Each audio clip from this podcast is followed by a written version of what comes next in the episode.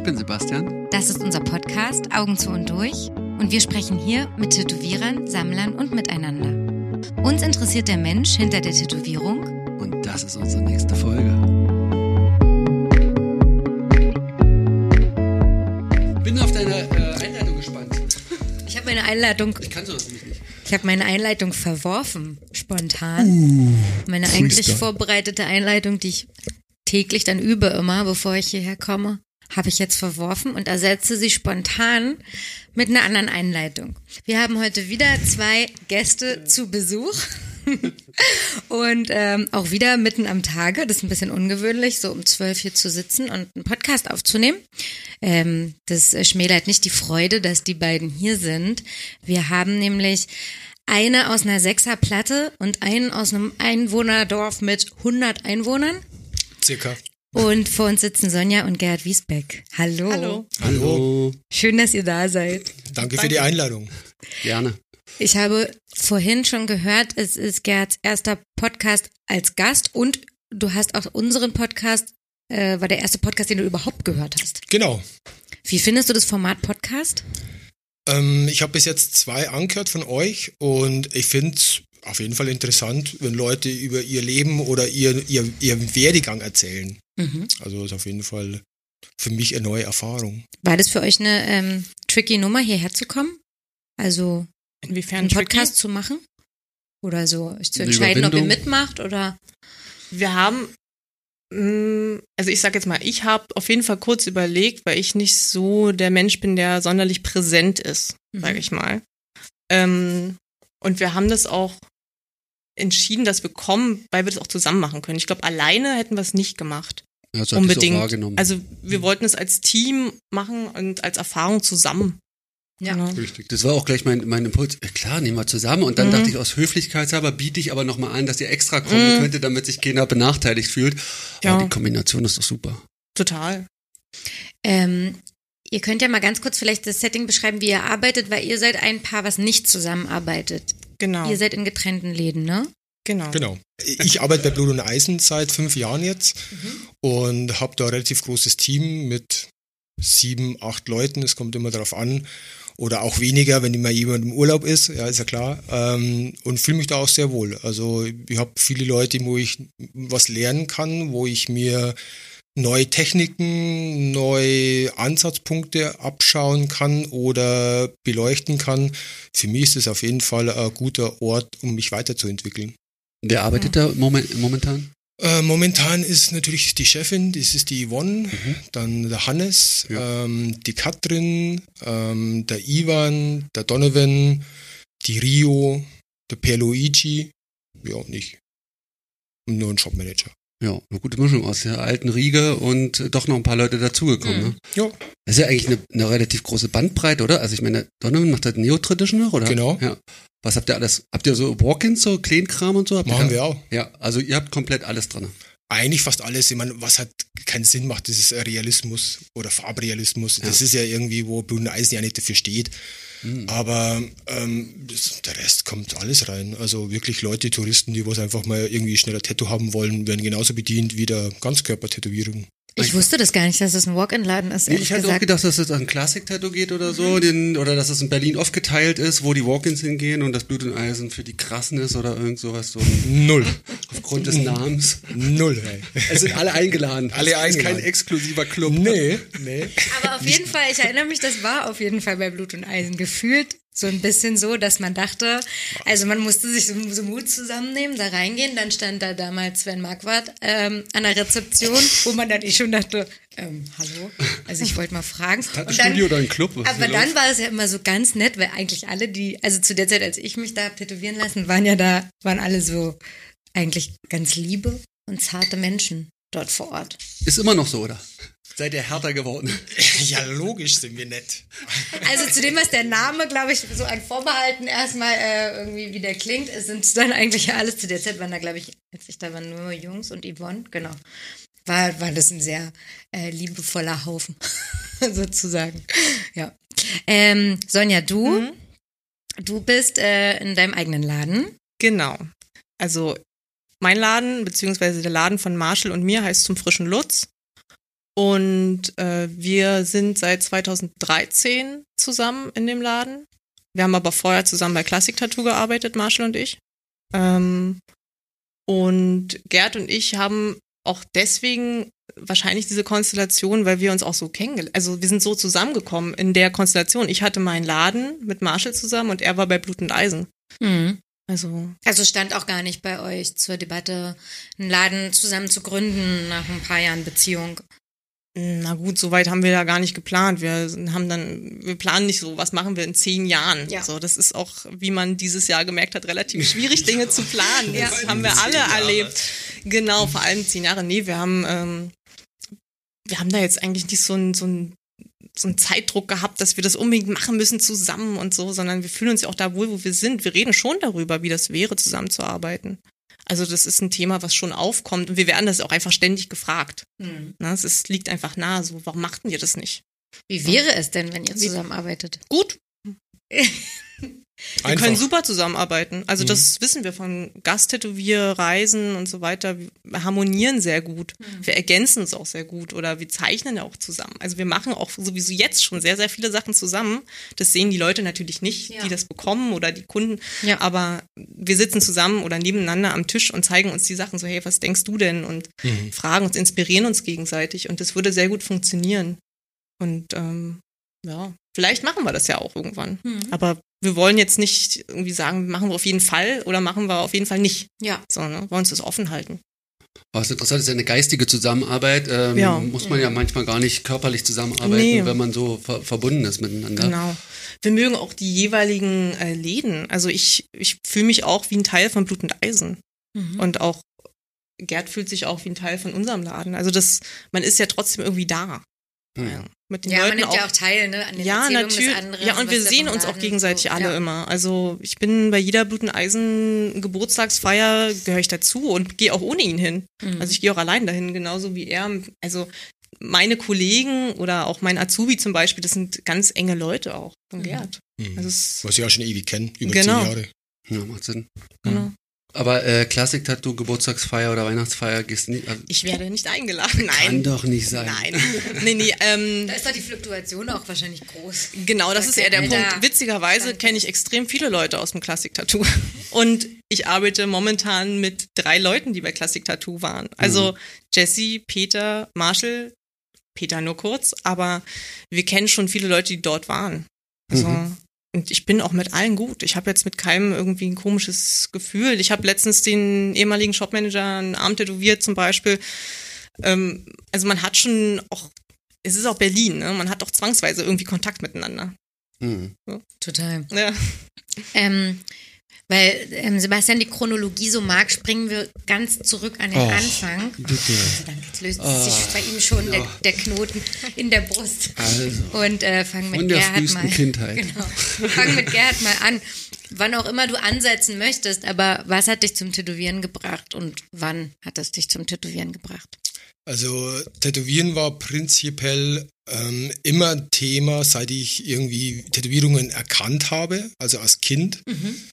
Ähm, fand ich irgendwie, weil's, weil das einfach so starke Ausstrahlung gehabt hat für mich, irgendwie interessant, kann es aber nicht zuordnen für mich, dass ich das jetzt auch machen will, sondern ich fand es einfach interessant. Und wo ich dann so 17, 18 worden bin, dann ist der, haben sie ja Kollegen von mir tätowieren lassen und dann wollte ich das auch und da war es mir auch egal, was ich bekomme. Da war es dann einfach nur der, die Entscheidung, dass ich meinen eigenen Körper irgendwie gestalten kann, wichtiger wie das Motiv. Also da ging es gar nicht um irgendeinen Ausdruck, sondern einfach nur das, um des Machens willen. Wann war das? Wie alt bist du jetzt? Äh, Ich bin jetzt 45, mit 18, also sind das jetzt Also so die- 27 Jahre. Ja. ja. Mhm. Also eine ganze Weile her. Und wo das Tätowieren, wie war das Tätowieren damals? Also da gab es Custom-Tätowieren oder Gab's aber sehr wenig. Ja. Sehr, sehr Und- wenig. Also das gab's schon, aber es waren halt wirklich ganz wenig Tätowierer. Und ähm, es, da ging es einfach Motiv auswählen aus dem Katalog, das will ich haben, warum auch immer. Und das einfach sich machen lassen. Und das alleine war schon Rebellion für mich alleine schon so, hey, boah, ich habe eine Tätowierung. Und es hat keiner geklatscht danach. Also man hat es nicht herzeigen können, es hat keiner irgendwie gemeint so, boah, hey, das ist eine total gute Idee, was du gehabt hast, sondern äh, äh, man hat es halt einfach gemacht, weil man einfach das Gefühl dafür gehabt hat. Aber man hat es jetzt nicht irgendwie durchleuchtet, warum, weshalb, sondern es war einfach so, ich mach's einfach. Was war das? Äh, ein kleines Tribal, ein zeitloses Tribal. Zeitloses Zeitloses Zeitler, Tribal. dass du es immer noch hast, oder? Ich habe es immer noch, aber ja, natürlich zeitlos, ist ja klar. Ganz wichtig. Ist jetzt vielleicht klischeehaft, aber ähm, wo sieht man denn in einem 100-Einwohner-Dorf das erste Mal tätowierte Menschen? Wenn man in die nächstgrößere Stadt fährt. Okay, also München oder was ist? Ja, München, Ingolstadt, das war so Augsburg, da haben wir dann Leute mal gesehen, die Tätowierungen gehabt haben. Und da bist du auch hin zum Tätowieren. Ja, nach München. Macht Sinn, die größere Stadt. Und ähm, habe dann auch später dann ein Studio gefunden, die was auch Custom-Tattoo machen. Und die was Tätowieren auch wirklich mit Leib und Seele machen. Das heißt, die haben da auch das Ganze, was drumherum gehört, im Studio bleiben die ganze Nacht und über Tätowierungen reden und zeichnen und machen und tun. Ähm, die haben mir das auch näher gebracht dann. Was war das? Also, Welches Studio? Ich kenne immer nur Äh, Wild Chaos Crew. Chaos Crew. mhm. Chaos Crew. Das ist schon ein bisschen älter. Ähm, und warst du in irgendeiner Subkultur, dass du da, dass du da drauf gekommen bist, oder bist du einfach so Außendorf direkt zum Tätowieren oder aus Nee, ich habe in München meine Lehre gemacht, also ich habe Metallbauer gelernt, also Industriemechaniker. Und von daher habe ich natürlich mit vielen Leuten aus München dann irgendwie was zum tun gehabt. Und da war natürlich dann irgendwie, da hat sich die Welt geöffnet für mich, ja. Ich bin ja mit 14, habe ich da meine Lehre angefangen, also es war Ende 14, Anfang 15 und dann war es natürlich da mit dem Dorf und so natürlich dann passé und da wollten wir natürlich dann alles mitnehmen, was, was so da war, hey. ist ja klar. Hm. Hm. Wie ging es dann weiter? Also, dass du zum Tätowierer werden quasi? immer wieder tätowieren lassen. Und dann auch die Frau Chaos Crew näher und besser kennengelernt. Und die haben halt mir das so echt empfacht. So, dass man machen kann, was man möchte, in Anführungsstrichen. Also sein Leben selbst gestalten oder den Tagesablauf selbst gestalten. Und das hat mir natürlich das super beeindruckt. Also war einfach cool. Vor allen Dingen hattest du ja wahrscheinlich dann zu der Zeit einen sehr strukturierten Job, ne? Mit früh Klar. aufstehen. Früh, Spätschicht, Genau. Und, getaktet. Genau. Und ein Chef und Vorgesetzten sozusagen. Genau. Was man dann hoffentlich nicht mehr hat. Ähm, und, aber es mu- gibt ja so einen Wendepunkt wahrscheinlich, wo, wo dann einer sagt, oh, willst du es nicht selber auch machen? Oder wo man selber denkt, könnte ich nicht auch was anderes machen? Also ging es eher darum, also hast du eher angesetzt an diesem frei selbstständigen Leben dann und hast dann gedacht, ja, dann werde ich Tätowierer oder erst an diesem, oh, ich will auch was künstlerisches Arbeiten oder Zeichnen oder Ja, ich, meine, ich habe nie gezeichnet. Also ich habe nie irgendwie künstlerisch irgendwie äh, Förderung oder irgendwas gehabt. Also es ist für mich, Tätowieren war einfach nur dieser Prozess Mhm. und dass man das selbst gestalten kann, das war irgendwie der Startpunkt für mich. Und ich habe das ja nie als Beruf gesehen, sondern es war für mich einfach, ich kaufe mir das Equipment über fünf Ecken und dann hat man einfach angefangen. Es war aber trotzdem kein Berufswunsch da. Also es war nicht so, ich möchte es unbedingt werden, sondern man, von Stück zu Stück ist man dann weiter in diese Richtung gegangen. Und irgendwann kommt mir der Punkt, wo man merkt so, hey, ich will das eine nicht mehr, also man will jetzt nicht mehr so normal arbeiten und so strukturiertes Leben haben. Und das andere merkt man auch, dass man vielleicht sagen wir, zeichnerisch nicht so versiert ist, dass man da irgendwie das machen kann. Und schon langsam ist man in die Richtung gekommen. Und ja, durch Freunde und durch ähm, fünf Ecken haben wir dann irgendwann mal ein Studio gefunden, wo man dann arbeiten konnte. Und da habe ich meine Arbeitsstelle aber immer noch gehabt. Also es hat wirklich Hand in Hand, bis man dann merkt, so, nee, ich glaube, ich kann davon leben. Und dann Ja. habe ich es gemacht, ja. Das ist ja auch die Zeit gewesen, wo das nicht so ein Superstar-Beruf war, Null. sondern noch nicht mal klar war, ob das ein Beruf ist oder. Genau. eine Kann man, kann man davon leben? Ja. kann man davon leben? Stimmt, die Frage Ja, hat man dann ja. noch öfters gehört. Immer. Heutzutage Immer. nicht mehr, ne? Nee. Ja, heute. Na doch, von anderen glaube ich schon. Ne? Aber da musst du ganz schön hinterm Berg sein, wenn du Ja. nicht weißt, dass du als Tätowierer Geld verdienen kannst. Dann sind hier aber auch viele in Berlin hinterm Berg. Ne? Du, sowieso. Ähm, also würdest du sagen, das ist auch so ein bisschen dem Unvermögen geschuldet, wie dein Stil heutzutage ist, dass du damals auch festgestellt hast, ich, also zeichnen werde ich jetzt auch nicht mehr jetzt lernen oder Ja, man hat immer das Gefühl gehabt, dass man Zeichnen angeboren ist. Also das ist wirklich so, man, man kann es oder man kann es halt nicht. Ja, man kann es vielleicht ein bisschen üben oder trainieren, aber man kann das jetzt nicht wirklich erlernen. Mittlerweile glaube ich es nicht mehr. ja. Also es ist auf jeden Fall viel äh, Enthusiasmus dabei, dass man das machen möchte. Ähm, ja, wahrscheinlich auch deswegen, dass ich mit Tribals oder mit so Blackwork mich da, ich fand's damals, ich kann's, kann's machen, Mhm. ich fand's aber auch richtig gut. Also Mhm. es waren zwei Sachen. Für dich selber sind auch nie andere Tätowierungen, also farbige Tätowierungen? Ich habe alles ausprobiert. Ach so, wirklich? Ja, alles ausprobiert. Nahezu alles, keine Porträts, aber doch viele Sachen ausprobiert. Tiere? Auch, auch Delfine, alles, alles Mögliche, wirklich. Walk-in-Laden mit keine Ja. Tausende von Vorlagen, wo man alle irgendwie mal gemacht hat. Aber Ja. für deinen Körper bist du, so wie ich sehe, konsequent geblieben. Nö, ich habe auch ein paar Ja? so Gesichter, Sachen, bunt. Wir müssen das nächste Mal einfach mal vorher ich will gucken, ja, wie ich die würde Leute ja auch aussehen. mal gerne eigentlich mir an, die Leute angucken, ja. Ja. Wir haben ja mal diese, weißt du noch, diese Idee mit der Ausstellung mit den Körpern, Ja, genau, wo denn wo man äh, in der Glasvitrine steht. in seinem natürlichen Habitat so am Bügelbrett äh, zugehangen beim Bügeln, so als äh, Kunstinstallation. Ja, so als Installationskunst. Ausgezogene Menschen auf so Sockeln. Das klingt gruselig, wenn man es jemand anderem Nee, erzählt. klingt super, machen wir. Ähm, Sonja, wir springen mal einmal zu dir, weil dann Okay. können wir nämlich wirklich das so richtig schön hier gemeinsam sozusagen zusammenbringen. Ähm, wie war denn dein, also jetzt wenn du mal genau so wie bei Gerhard jetzt schaust, wo Mhm. hat's bei dir angefangen oder wie kamst du das erste Mal in Berührung, weil du bist ja Berlinerin, also Genau, da ja. denkt man ja schnell, schnell ähm, Einflüsse Und bekommen. eine andere Altersgruppe, wie alt bist du jetzt? Ich bin jetzt 32, Ja. also ich bin 88 geboren. Mhm. Ähm, na gut, man kommt ja nur in Berührung mit sowas, wenn man auch irgendwie Leute, also der Kreis muss ja stimmen sozusagen. ich ja. komme, also ich komme aus Marzahn und ähm, ja, gut, war halt ein Kind da, so ne, und da haben jetzt ganz normale Leute gewohnt, Familien und so weiter. Ähm, da waren jetzt wenige so sehr alternative Leute zum Beispiel oder sowas. Ähm, ich glaube, das erste Mal mit Tätowierungen in Berührung gekommen bin ich tatsächlich als Teenager, so mit 13, 14. Da habe ich halt einfach durch die Musikszene, also ich habe halt äh, durch meine Geschwister zum Beispiel viel Punk gehört und äh, Hardcore Metal, sowas alles. Da waren die Leute einfach tätowiert. Und ich fand das, ich fand das einfach cool auch. Also es hat mich auch fasziniert, auch nicht mal die Optik an sich, sondern auch diese Auseinandersetzung mit dem Körper und auch dieses Erleben mit dem Körper, also auch, sag ich mal, dieser Bodymod-Begriff, ja, also diese, dieser Prozess, so was passiert, wenn irgendwas in den Körper reingeht und so weiter. Ich habe damit auch als Kind, ich habe damit auch experimentiert, so Ohrlöcher selber stechen und irgendwie mal, ich steck da eine Nadel rein, was passiert dann? Das fand ich als Kind schon spannend.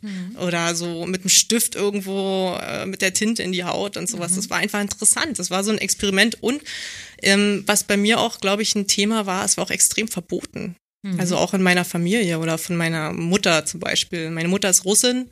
Die fand es überhaupt nicht gut. Die hat immer, das ist so ein Zitat, was mir äh, auch immer im Kopf blieb. Die hat immer gesagt, Tätowierte sehen aus wie Seeungeheuer. für sie. So blau und dunkel. sondern Seeungeheuer war immer so das Wort. So blau und dunkel und irgendwie tätowierte Hände, da hatte ich total Angst vor. Richtig Angst. So.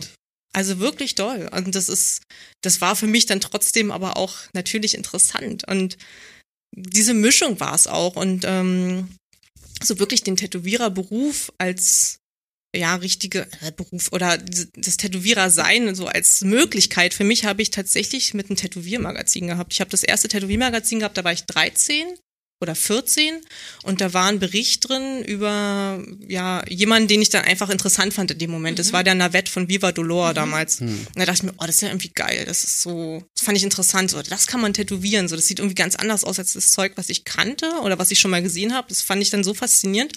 Und ähm, da hat sich dann sozusagen sowas in mir bewegt. Mhm. So, das, das hat mich dann auch nicht mehr losgelassen. Ich habe dann im Abi direkt meine Ausbildung schon angefangen zum Tätowierer. Ich wollte auch nichts anderes werden. Ah, Okay, also du hast Abitur gemacht? Ja, musste ich. Mehr oder weniger. Es Ja, war so ein bisschen so eine Auflage. Familie. Genau, man muss irgendwie Abitur machen und man muss Ja. studieren, wenn man Abitur gemacht hat. Wenn man kein Seeungeheuer werden Wenn man will. kein Seeungeheuer werden will, dann muss man das alles tun. Mm. Und ähm, genau, da habe ich dann eigentlich schon angefangen, ich will das machen. So, und Mhm. habe ich auch mit der Lehre angefangen.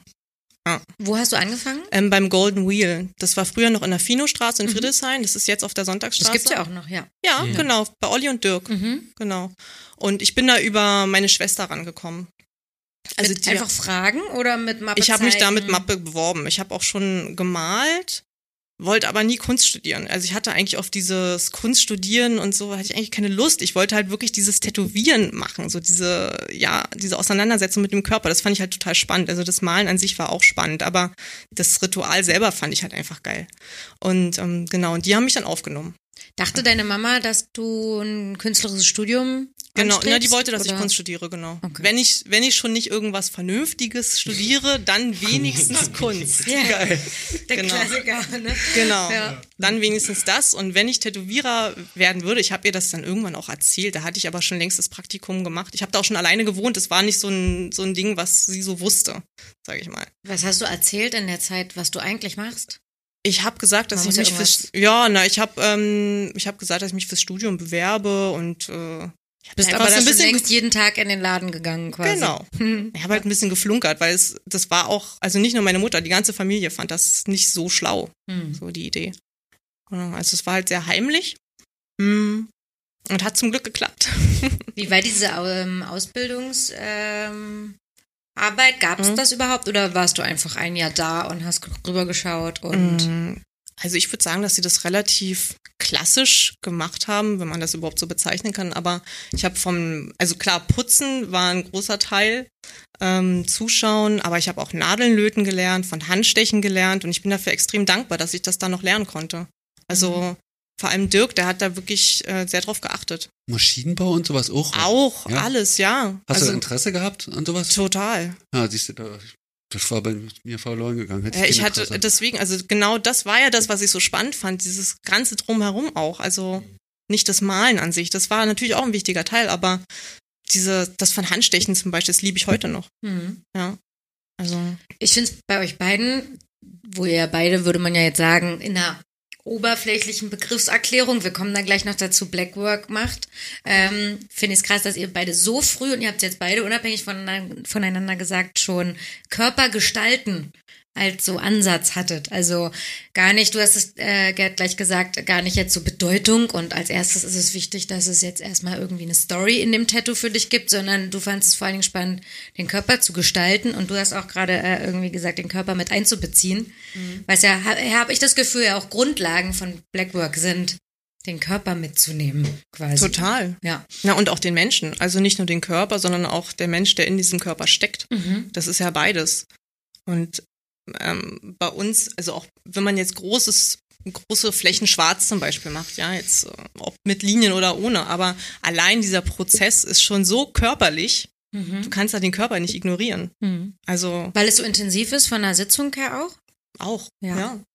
Ich habe jetzt so verstanden, dass es halt einfach, du legst die Projekte groß an und deswegen musst du da, musst du da ran, weil es kein Sticker ist, wie jetzt das Traditional. Kein Mensch, so. was so das natürlich auch, aber ich finde selbst, also auch in anderen Stilen finde ich das wichtig, dass man den Körper mit einbezieht. Das ist jetzt nicht nur bei Blackwork so, das ist auch beim Neo-Traditional so oder bei Japan und das kann auch bei Traditional so sein. Also es gibt auch Leute, die Traditionals äh, einfach passend anlegen oder so, sogar symmetrisch auf dem ganzen Körper machen. Ja, wenn man, wenn man Informations reduziert, ist natürlich der Körper, der 3D-Körper umso wichtiger. Und deswegen, wenn man eine kleine, kleinere Tätowierung macht, dann ist es natürlich mit Information wenig, natürlich fast keine Wirkung zu erzielen oder weniger, sehr Mhm. wenig sogar. Also ist es gut, wenn man halt großflächig arbeitet, dann macht es halt genau diesen Effekt, was man haben will. Voll, voll. Ähm, weil du das gerade so sagst, Sonja, ich glaube, es ist gar nicht so selbstverständlich und vielleicht liegt es auch ein bisschen an den Leuten, die wir jetzt hier hatten schon und die Leute, die ihr kennt, dass es in dieser, ich sage jetzt mal Blase selbstverständlich ist, aber ich glaube, es ist gar nicht so selbstverständlich, dass egal welcher Stil der Körper mitgenommen wird. Mein, meine Art Trash-TV zu äh, konsumieren ist ja bei YouTube Videos von Tätowierern mir anzugucken, die irgendwo auf der Welt sind und zeigen, wie sie es machen. Und da sind ja nicht nur Paradebeispiele dabei, sondern eben auch, wo es ignoriert wird, dass der Körper mitgenommen wird. Deswegen, ich glaube, es ist gar nicht so selbstverständlich. Es gibt auch Leute, die klatschen ja trotzdem immer noch einfach nur rauf auf die Stelle, die frei ist. Und äh, aber was ähm, was ich äh, noch einmal sozusagen voranstellen wollte, Gerd, wir haben schon vorhin drüber gesprochen. Du, du gibst jetzt einen Abriss, einen historischen Abriss über das Blackwork-Tätowieren. Oder du kannst ja zumindest mal nochmal so aufdröseln, weil du hast vorhin gesagt, ihr seid ja eigentlich eher die modernen Blackworker. Was sind denn die ähm, ursprünglichen Blackworker? Ja, Blackwork kommt ja eigentlich aus dem Tribe, also aus Stammestätowierungen, wo halt Leute sich verschiedene Informationen, woher sie kommen, wer sie sind, tätowieren haben lassen. Mhm. Gibt es verschiedene Tribes in, auf der ganzen Welt, wo man das irgendwie nachvollziehen kann, sehen kann. Und dann kommt ja irgendwann mal der Punkt, wann kommt es nach Europa, wann kommt es einfach zu, ja, zu, zu dem westlichen Tätowieren. Und da gibt's ja ein paar Leute, was das gemacht haben. Also Leo Sulueta ist in Amerika so, der was das unter dem Spaghetti Tribal irgendwie gemacht hat, ja, was man alle kennt, ja, ja das was ich auch habe. Spaghetti Tribal. Ja. Was ist das Spaghetti Tribal? Na, so Dünne und oll. Zu klein und. Ach so, mhm. Ja, die abgewandelte Form davon. Ja, isoliert auch, ne? Also das ist ja rausgenommen aus einer größeren Komposition und dann zack. Genau. Drauf geballert. Viel genau. zu klein. Viel zu klein oder dann auch mehr größer beim Dustedon, ja. Oh ja. Uh. Oh, ja.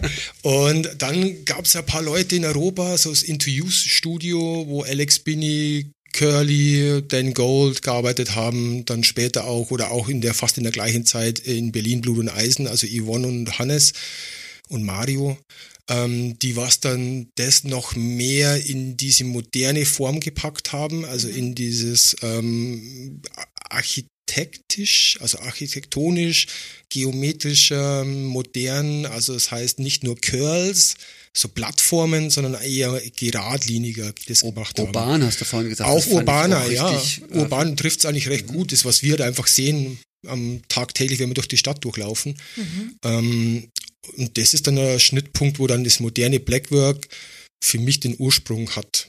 Also wo dann das dann noch weitergemacht worden ist mit, mit ähm, ähm, wie ist der, glaube ich, der Dotwork, der Xedler Head, Entschuldigung, mhm. Xedler Head hat dann nochmal eine neue Komponente dazugebracht mit dem Dotwork. Mhm. und ja, und dann kommt der Computer gleich dazu. Und Computer heißt grafische Tätowierungen, wo natürlich jetzt immer, immer mehr wird und immer mehr gefordert wird auch. Also wo Pattern arbeiten, wo wirklich vektorisierte Tätowierungen entstehen. Ah, und das hat die Arbeit mit dem Computer eher hervorgebracht. Ja, logisch. Ja. Auch das trainierte Auge dafür. Also wir glotzen ja jeden Tag ins, äh, ins Telefon und wir oder im Computer, wir sehen ja das als Normalität und Realität an. Und also für uns ist das dann wirklich schön nachzuvollziehen, dass tribale Formen immer weniger werden. Mhm. Oh, das finde ich voll spannend. Und äh, aber der, also der Anspruch wächst auch auch der Anspruch Au vom Auge sozusagen immer mehr, oder das Auge wird immer geschulter, was ist gut oder gerade, oh, kann man das so sagen? Und der Anspruch ist deswegen so hoch, jetzt auch an Menschen, die solche Tätowierungen wollen, weil man es eben grafisch schon so kennt vom Klar. Computer. Klar. Und ihr hinkt hinterher quasi? Nee, wir hinken nicht hinterher. Anspruch? Nee, wir hinken nicht hinterher. Ähm, es geht Hand in Hand. Also wir probieren auch neu, oder was ja wir, ich probiere an neue Wege zu gehen, bedeutet ähm, einfach sich mit neuen Sachen auseinanderzusetzen. Mhm. Momentan bin ich eher einen Schritt zurück, wo ich dann eher mir andere Sachen gerade ansehe und ähm, den Spagat zwischen grafischen Tätowierungen und auch ein bisschen organischeren Tätowierungen wieder versucht zu machen, weil ich nicht nur diese Richtung gut finde für mich. Also mhm. ich finde es nicht extra, also ich finde es schon spannend, aber nicht die ganze Zeit und nicht mhm. die nicht nur, das finde ich ein bisschen langweilig, nur zu machen. Ähm, Wie machst du das dann, wenn du dich schau mir alte Bücher an. so diesen näherst wieder? Okay. Also schau mir Bücher an von Leuten, die was grafisch schon vor 100 Jahren sehr, sehr gute Sachen gemacht haben. Tätowierer also, oder auch Nein, natürlich nicht Tätowierer. nicht Tätowierer natürlich. Ja. Vor 100 Jahren ist nicht viel passiert. Ja. Naja, nur so. Achso, ja, gut. Das ist auch nicht mehr dokumentiert vor allen Dingen. Ja, das ist auch ein bisschen, glaube ich, seitdem wir auch zusammen sind, haben wir zusammen auch Sachen entdeckt mhm. noch mehr. Also ich habe zum Beispiel gar nicht so diesen geometrischen Einfluss, mhm. weil ich auch ehrlich gesagt darin nicht gut bin. Also ich war in der Schule in Geometrie schon echt schlecht. Mein Blatt war immer dreckig. Also immer verschmiert irgendwie, ganz schlimm, ja. Aber das heißt nicht, dass ich beim Tätowieren bin ich gerne ordentlich. So, da mhm. mag ich auch, ich liebe Linien und gerade Linien vor allem, aber auf dem Blatt kann ich das gar nicht. Auf der mhm. Haut geht das. Ähm, aber was mich zum Beispiel sehr beeinflusst hat, ähm, ist Berlin als Stadt. Auch optisch. Mhm. Also wir sind hier äh, wirklich umgeben von Art Deco, Jugendstil, so die ganze Jahrhundertwende Architektur. Ähm, auch die Ornamente. Mhm. Da musst du, du kannst in jedes alte Treppenhaus gehen und siehst irgendwas Stimmt. Tätowierbares. Ja. Mhm. Also da kannst du wirklich alles abfotografieren. Das äh, kannst du benutzen direkt. Und diese Sachen, auch gerade die Architektur oder auch Design an sich aus der Zeit ähm, und auch Dinge wie Bauhaus, Mhm. Großes ähm, Thema. Ein großes Thema auch für uns. Oder russische Avantgarde, Malevich, sein schwarzes Quadrat. So, ne? Das, das hat mich zum Beispiel als Kind, das ist mein russischer Einfluss, glaube ich, auch, mein, als Kind sehr geprägt, russische Avantgarde. Also das war so sehr einfache Form und in dieser Einfachheit einfach so eine Tiefe zu finden. Mhm. Mhm. Und diese beiden Sachen kombiniert und dadurch, dass wir uns halt dann auch zusammengetan haben, hat vielleicht nochmal so was Neues bewegt auch. Klar. auch für, also für uns. Und jeder hat dadurch auch einen neuen Einfluss bekommen. Also Gerd hat einen neuen Einfluss bekommen, würde ich jetzt mal behaupten. Ja, ist so, auf ist jeden so, Fall. ja. Und äh, ich auch, auch wenn man das selber gar nicht so merkt, natürlich. Es ist ja ein langsamer Prozess. Schleichend, genau, natürlich, ja. aber irgendwann spürt man das, dass man einfach Interesse hat, auch für andere Dinge. Hast du denn am Anfang äh, schon auch schon immer Blackwork gemacht? Nee, ich habe ich hab nach dem, also nach meinem Pra- Praktikum oder Lehre habe ich äh, erstmal zu Hause gearbeitet, da habe ich einfach alles tätowiert, was ging. So, ne, weil ich halt keinen Laden gefunden habe, der mich genommen hat. Ne? Also es war ja also auch gar hast nicht so nicht einfach. tätowiert bei denen. Ähm, Nee, der Laden war zu klein. okay. Also ganz einfache Sache. Das war ein Laden, die beiden haben da gerade reingepasst. So. Und dann halt ihre, ihr Lehrling, dann hatten, hatten die noch ein Mädel, was auch dann gelernt hat nach mir. Und das hat einfach nicht mehr gepasst vom Platz. War auch in Ordnung so. Und ich bin dann zu Classic Tattoo gegangen, weil die jemanden gesucht haben und ich unbedingt tätowieren wollte, so richtig. Und da hat man erstmal alles gemacht. Und auch Farbe und alles. Alles, was irgendwie reinkam. Und das Blackwork kam, glaube ich, auch damit, dass ich mir selber das hab tätowieren lassen. So, also die, so diese Richtung hat sich dann immer mehr definiert. War das, äh, wo du da gearbeitet hast, wo die schon im Fernsehen waren oder davor? Äh, nicht beides. Die waren, eine Sendung war abgedreht, das Mhm. war dieses ähm, Berlin sticht zu, so eine D-Mark-Sendung, die war schon durch. Und äh, der Chef, der Daniel, der hat damals dann bei Berlin Tag und Nacht dieser Soap Opera irgendwie mitgemacht. Das war dann aber gar nicht mehr in dem Laden, wo ich war. Es waren mehrere Läden. Also Ah, das war davor und danach sozusagen. Also nach einer Show und vor der anderen, als ich dahin kam. Also der Grund der Frage ist, ob das schon ein medial beworbener Laden war mit äh, dementsprechender Kundschaft. Also war Busy Street Shop mit. Nicht so wirklich. Ich Nee. muss dazu sagen, ich wusste davon auch nichts. Ich hatte da keinen Computer und kein Internet und keinen Fernseher. Geil.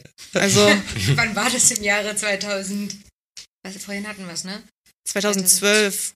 Mhm. Ich habe extrem spät sowas alles gehabt. Mhm. Also ich habe keinen Fernseher, ich habe nach wie vor keinen Fernseher und äh, einen Computer hatte ich auch überhaupt nicht. Also ich hatte keine Ahnung, was im Internet war. Ich Ja. hatte auch nur Bücher und dann gab es irgendwann noch MySpace, glaube ich. Darüber wusste ich so ein paar Sachen, aber der Computer stand im Laden, also das, äh, da wusste ich nicht so viel, was so geht. Also Classic. Tattoo in dem, wo du gearbeitet hast, war ein normaler Walk-in-Shop, Ja. wo Genau. jetzt keiner mit, wie man es jetzt hört, mit Handys reinkommt und mit Superstars Fotos machen will, sondern normale Mhm. Tätowierung macht. Ganz normale Tätowierung. Ja. Da hatte auch noch nicht jeder ein Handy. Das ist noch gar nicht so lange her. Stimmt. ey. Also ich hatte. 2012? Nee, äh, ja, weiß ich nicht.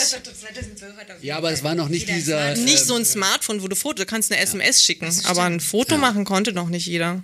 Oder da war auch nicht der Dokumentierungswahn oder dass Überhaupt man. nicht. Da gab's, also da gab's wahrscheinlich äh, ja, auch viele Sachen ja noch nicht, die jetzt ganz normal sind. Also ich meine selbst sowas wie Instagram und so. Ich habe gehört, dass es das gab's das da schon 2012? Ja, das Ja. gab's schon. Gab's schon? Vielleicht so als ähm, Habe ich schon mal die Urlaubsfoto. Ich war- nee, das stimmt gar nicht. Ich war gar nicht Freundin? 2012 da. Nee. du warst 2012 früher, hast du gerade gesagt, nee, ich war viel früher da. Nee, nee, ich habe 2012. gesagt 2000, wir haben noch vorhin drüber geredet, das war ja 2007. 2007 habe ich angefangen zu tätowieren, 2008, genau. Ja. genau. Ich fand es interessant, die haben dich ausgebildet, ohne dass du äh, Ja, das finde ich auch krass. da arbeiten, also kein finanzielles Interesse. Nee, gar nicht. Schön. Nur da Ja. sein.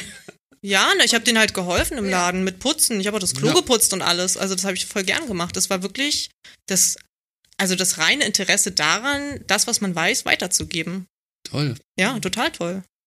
Und normalerweise züchtet man ja sich dann einfach seine Mitarbeiter ran, die Ja, man dann du. auf Prozentbasis. Ich habe noch keinen an Du würdest dir deine Mitarbeiter ranziehen. Habe ich noch nie gemacht.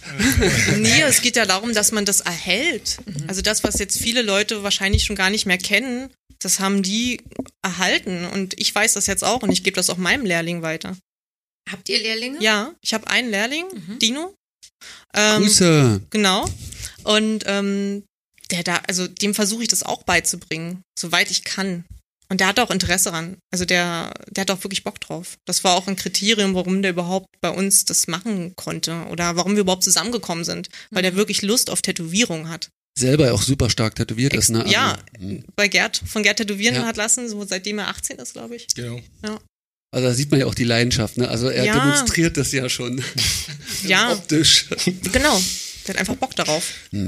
Wie kam es bei dir dann, ähm, weil du warst ja dann in einem klassischen Walk-in-Shop erstmal und wie kam es bei dir dann zu dem, dann zu dieser Manifestation von dem Stil? Dass das, Mm, Ja, ich habe es ja schon so ein bisschen angedeutet. Also das hat sich auch damit entwickelt, dass ich mich selber so hab tätowieren Ja. lassen. hm. Ähm, also das, da kommt dann einfach so eine Liebe zustande zu diesem Stil. Ne? Also man, man sieht das auf, auf sich selbst und das gefällt einem gut. Und man Also denkt, du hast das vorher normale Tätowierungen, also normale Tätowierungen, wie ist sowas hast du vorher gesammelt, bevor du zu grafischen Sachen kommst? Äh, auf mir selber meinst du? Mhm, auf dir selber. Ähm, also ich habe die, die ersten großen Sachen, die waren von Las Uwe. Mhm. Ähm, was schon. Farbiger Neo-Traditional oder, nee, nee, das ist auch schwarz. Es ist auch, es ist schon Farbe dabei, aber es ist schon Minimal. minimal, Ja. genau. Und dann bin ich zu Yondix gegangen Mhm. aus Barcelona. Oder damals war er in Barcelona, jetzt ist er ja auch in London. Ähm, und dann zu Gerd.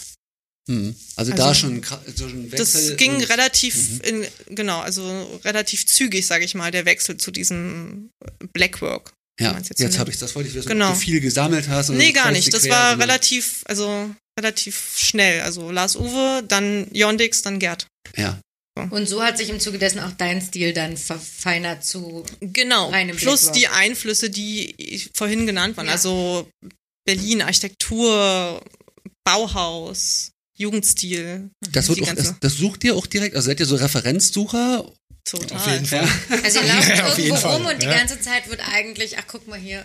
Logisch. Ja. Also wir Das kennen echt ja viele. Hinterhöfe und Treppenhäuser in dieser Stadt. Ja, ne, dass man eben nicht Google oder so, also das Nee. Internet ist ja nicht, nichts dagegen, aber dass man ja auch seinen Alltag mit einer Suche verbringen kann, so. Oder auch nicht nach Samoa fliegen muss, um da, sondern du kannst es auch hier machen, so. Ja, was für uns wahrscheinlich mehr Sinn macht, weil wir diese Sprache schon als Kind kennen. Also meine, meine, meine Eltern haben Bücher gehabt, die was ich heute noch richtig äh, gut finde und heute noch anschaue, wo einfach Ornamentiken da sind, aus dem Jugendstil, aus dem Art Deco und äh, das einfach schon immer da war. Was ich sehr spannend finde, weil äh, ab und zu muss man ganz weit weg, um das, was zu Hause ist, schätzen zu können. Ja. Und das ist bei mir auf jeden Fall der Fall. Also je älter dass ich werde, desto mehr schätze ich diese Sachen, die was hier da sind und was ich jeden Tag sehe. Vor allem Berlin ist einfach eine Bandbreite von Inspiration, wo verschiedene Baustile zusammenkommen, wo ganz viele verschiedene Kulturen zusammenkommen. Und hey, das ist ein, ein Spielplatz, den finde ich unglaublich gut. Also es ist nicht nur eine Richtung, sondern da gibt es verschiedene Einflüsse. Ja, ich cool. hatte das, bei mir ist ja auch in den letzten Jahren so ein Interesse im amerikanischen Traditional gewesen und diese Kultur da aufzusaugen. Da denke ich so, warum gucke ich denn bei den Amis? Alter, ich bin hier in Europa, der Kultur, Kulturzentrum. Also da kommt jetzt auch wieder neues Interesse daran zu gucken, was gibt's denn hier alles? Und voll so Treppeneingänge, ne? Also das, Total. Ja. Friedhöfe. Auch Ja, Friedhöfe, oder auch ja. Volkskunst zum Beispiel. Ja. Also Ja. der Begriff Folklore ist zum Beispiel für mich sehr russisch geprägt. Deswegen war das für mich nie ein Tabu, Folklore oder Volkskunst sich anzuschauen. In Deutschland ist das ein bisschen schwieriger, ähm, weil das natürlich geschichtlich auch bedingt ist. Ähm, zumal auch die Kunst extrem eingeschränkt wurde in unserer Geschichte. ich kenne mich auch gar nicht aus. Also was, was, was gibt's in deutsche Volkskunst? Ist Na, schwierig. Naja, ist gut, es gibt ja verschiedene Dörfer, ja, Hm. und oder verschiedene Regionen. Jede Region hat eine eigene Volkskunst. Wenn man an die Küste fährt, haben die äh, auch Trachtenkleidung zum Beispiel andere als in Bayern oder in Thüringen. Also das ist halt so eine ja, dorfgebundene und ortsgebundene Volkskunst. Ich das. Sorbische. Da wirst, da wird gerade Ja, sagen, so, Zugang ich kenne diese sorbischen Blumen, also als Ossi kennt man ja so diese sorbischen Blumenmuster. Mhm. Oder diese Ostereier bemalen fällt mir jetzt Ostereier, gerade ein. So, genau. das wäre mein deutscher Kontakt Stimmt. zur, also, aber das ist so Das ist verschwommen. ja auch nicht deutsch. Ne? Hm, genau. Ich bin so voll durch dieses DDR-Ding, da ist so voll, Ja, ja. das ist die Kunst, nur, nur diesen Propagandakram. Na klar, Ähm, ja. Das ist das, was ich kenne. Der Arbeiter und der Bauer. Ja. Genau, und das ist aber das, was ich meine. Also die Kunst wurde ja auch erdrückt, sage ich mal, durch die also durch die geschichtlichen Geschehnisse. Ja, also So, die das- Volkskunst auf jeden Fall. ne? Total. Und auch die moderne. Bauhaus war entartet, Ja. sollte weg. Also, mhm. So. Genau, also ich glaube aber so an sich der Begriff Volkskunst ist jetzt wieder interessant für viele Leute. Auch gerade auch aus dem Traditional, also die Ornamentiken interessieren die Leute schon, die hier leben. Mhm. Also ich sehe das auch einfach bei Kollegen, die interessieren sich dafür. So, was gab's denn bei uns? So, was, was sind denn Stickmuster gewesen oder Schmuck oder Holzschnitzereien? Also man sieht diese Ornamente, die tauchen auf. Das stimmt. Ist ja auch geil bei diesem Blackwork, ich sag's jetzt nochmal als Oberbegriff, es gibt gar nicht so viele Limits. Beim Traditional Tätowieren gibt's halt sehr viele Limits, aber ihr könnt eigentlich alles einbauen an Alles. Mustern, was ihr findet, sogar wie du sagst, Crossover. Crossover. Also das Mischen, äh, das ist eine viel freiere Kunst, als die ich jetzt von meiner Sparte kenne. Ähm, Ist sehr offen, ja, auf jeden Fall. Was gefällt, wird gemacht. Und du Aber- gibst es vor, also wie, wie sieht das aus? Kommen Leute direkt zu dir mit, ich würde gern das, oder gibst du das eigentlich eher vor und dann würde ich es nochmal Nee, von ist dir ein wissen? Miteinander natürlich. Was? Ist ein Miteinander natürlich. Achso, das Ja. schreibst du auch an. Ja, logisch. Also so Wanna-Dos, wie es jetzt so klassisch von meinem Bereich ist, gibt's, eigentlich nicht, oder? da muss ich echt drüber lachen. Einfach so ein So, schwarzer das- Balken posten. Und dann Äh, würde ich schwarz. gerne machen. Ich würde einfach gerne mal ein Rechteck machen. Ja, oder ein, äh, ein Foto vom Treppenaufgang halt. Genau, aber weil wir es vorhin auch schon hatten, jemand, der jetzt irgendwie Feinline Art macht und eine zarte Lavendelblüte stilisiert, wäre ja dann auch Blackwork, wenn es schwarz ist. Ja, in der, Eigentlich. i- eigentlich in der Definition, wie momentan das ist, ist alles Blackwork, weil alles, was schwarz tätowiert wird, Blackwork unter dem Sammelbegriff genommen wird. Aber Genau. ich sehe es halt anders. Also Ja. für mich ist das Blackwork doch reduzierter, einfacher, simpler, Hast großflächiger. Du, hast du Interesse an so einer Bezeichnung oder habt ihr Interesse an Nee. Bezeichnung? Nee, gar nicht. Aber kommt man da, müsst ihr euch irgendwo, was machen, Hashtags und sowas? Habe ich noch nie, ich glaube, ey, so, es- kein ich, Interesse. ich habe vielleicht ein paar Mal gemacht, aber das ist echt für mich überhaupt nicht interessant. Also für mich hat das rein wirtschaftliche Gründe in dem Sinne. Also ich habe zum Beispiel nicht viele Follower, was ich auch überhaupt nicht schlimm finde, aber so ein Hashtag kann ja manchmal helfen, um ein bisschen mehr Reichweite zu bekommen, damit man mehr das machen kann, was man möchte. Und da nimmt man natürlich auch den Begriff Blackwork mal in den Mund. Gibt es da mehrere, also gibt es Unterbegriffe da schon? Hat sich da eine Kultur gebildet? Nee, das ist alles Ja, noch das ich Entstehen. genau, Ne? ob das sozusagen Feinline Art eine Unterbegriff vom Blackwork ist, quasi. Also ich weiß nichts davon. ja. Vielleicht noch Heavy Blackwork habe ich schon mal gelesen. Genau, Heavy, Sowas, Heavy Blackwork. aber- genau, Scratchy und die Sachen oder Ignorant ist ja dann, könnte natürlich auch farbig sein. Oh Gott, ja. Aber das ist echt, das sind ganz moderne Begriffe, die auch, ich meine, dieses Hashtaggen, es macht natürlich viel komische Wörter. Da werden Sachen produziert, die so nicht benutzt werden, glaube ich, unter den Leuten. mhm.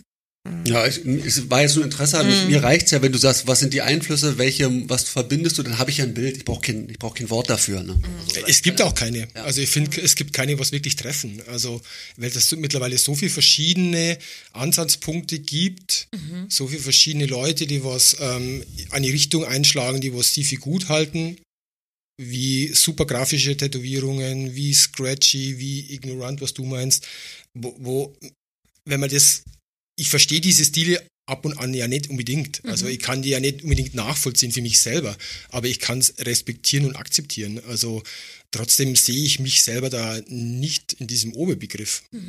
Ich suche auch keinen Begriff dafür. Also, der ist ja auch statisch, ne? Also bist dann immer drinne. ja. Du müsstest ja eigentlich da bleiben. Oder Und das Ding ist, dass viele Tätowierer genau das anstreben. Sie versuchen, eine Stilrichtung zu pushen, damit dass man eine Trademark besitzt und jeder weiß, hey, das kann nur der gemacht haben, aber man bleibt ja für immer und ewig da drin. wie so ein Fluch, ne? Wie so ein Fluch. Ja. Also, Anfänglicher Erfolg und dann hast du dein Gefängnis, ey. genau. Und das habe ich ja nie angestrebt. Das wollte ich ja nie. Also, Leute können mit dir ko kommen, mit Muster. Alles Mögliche, ja. Ja. Und dann wird was kreiert. Genau. Und die Größe spielt keine Rolle, mit was man zu dir kommt. Weil ich habe, wir haben, ich weiß nicht mehr, mit wem das war, schon darüber gesprochen.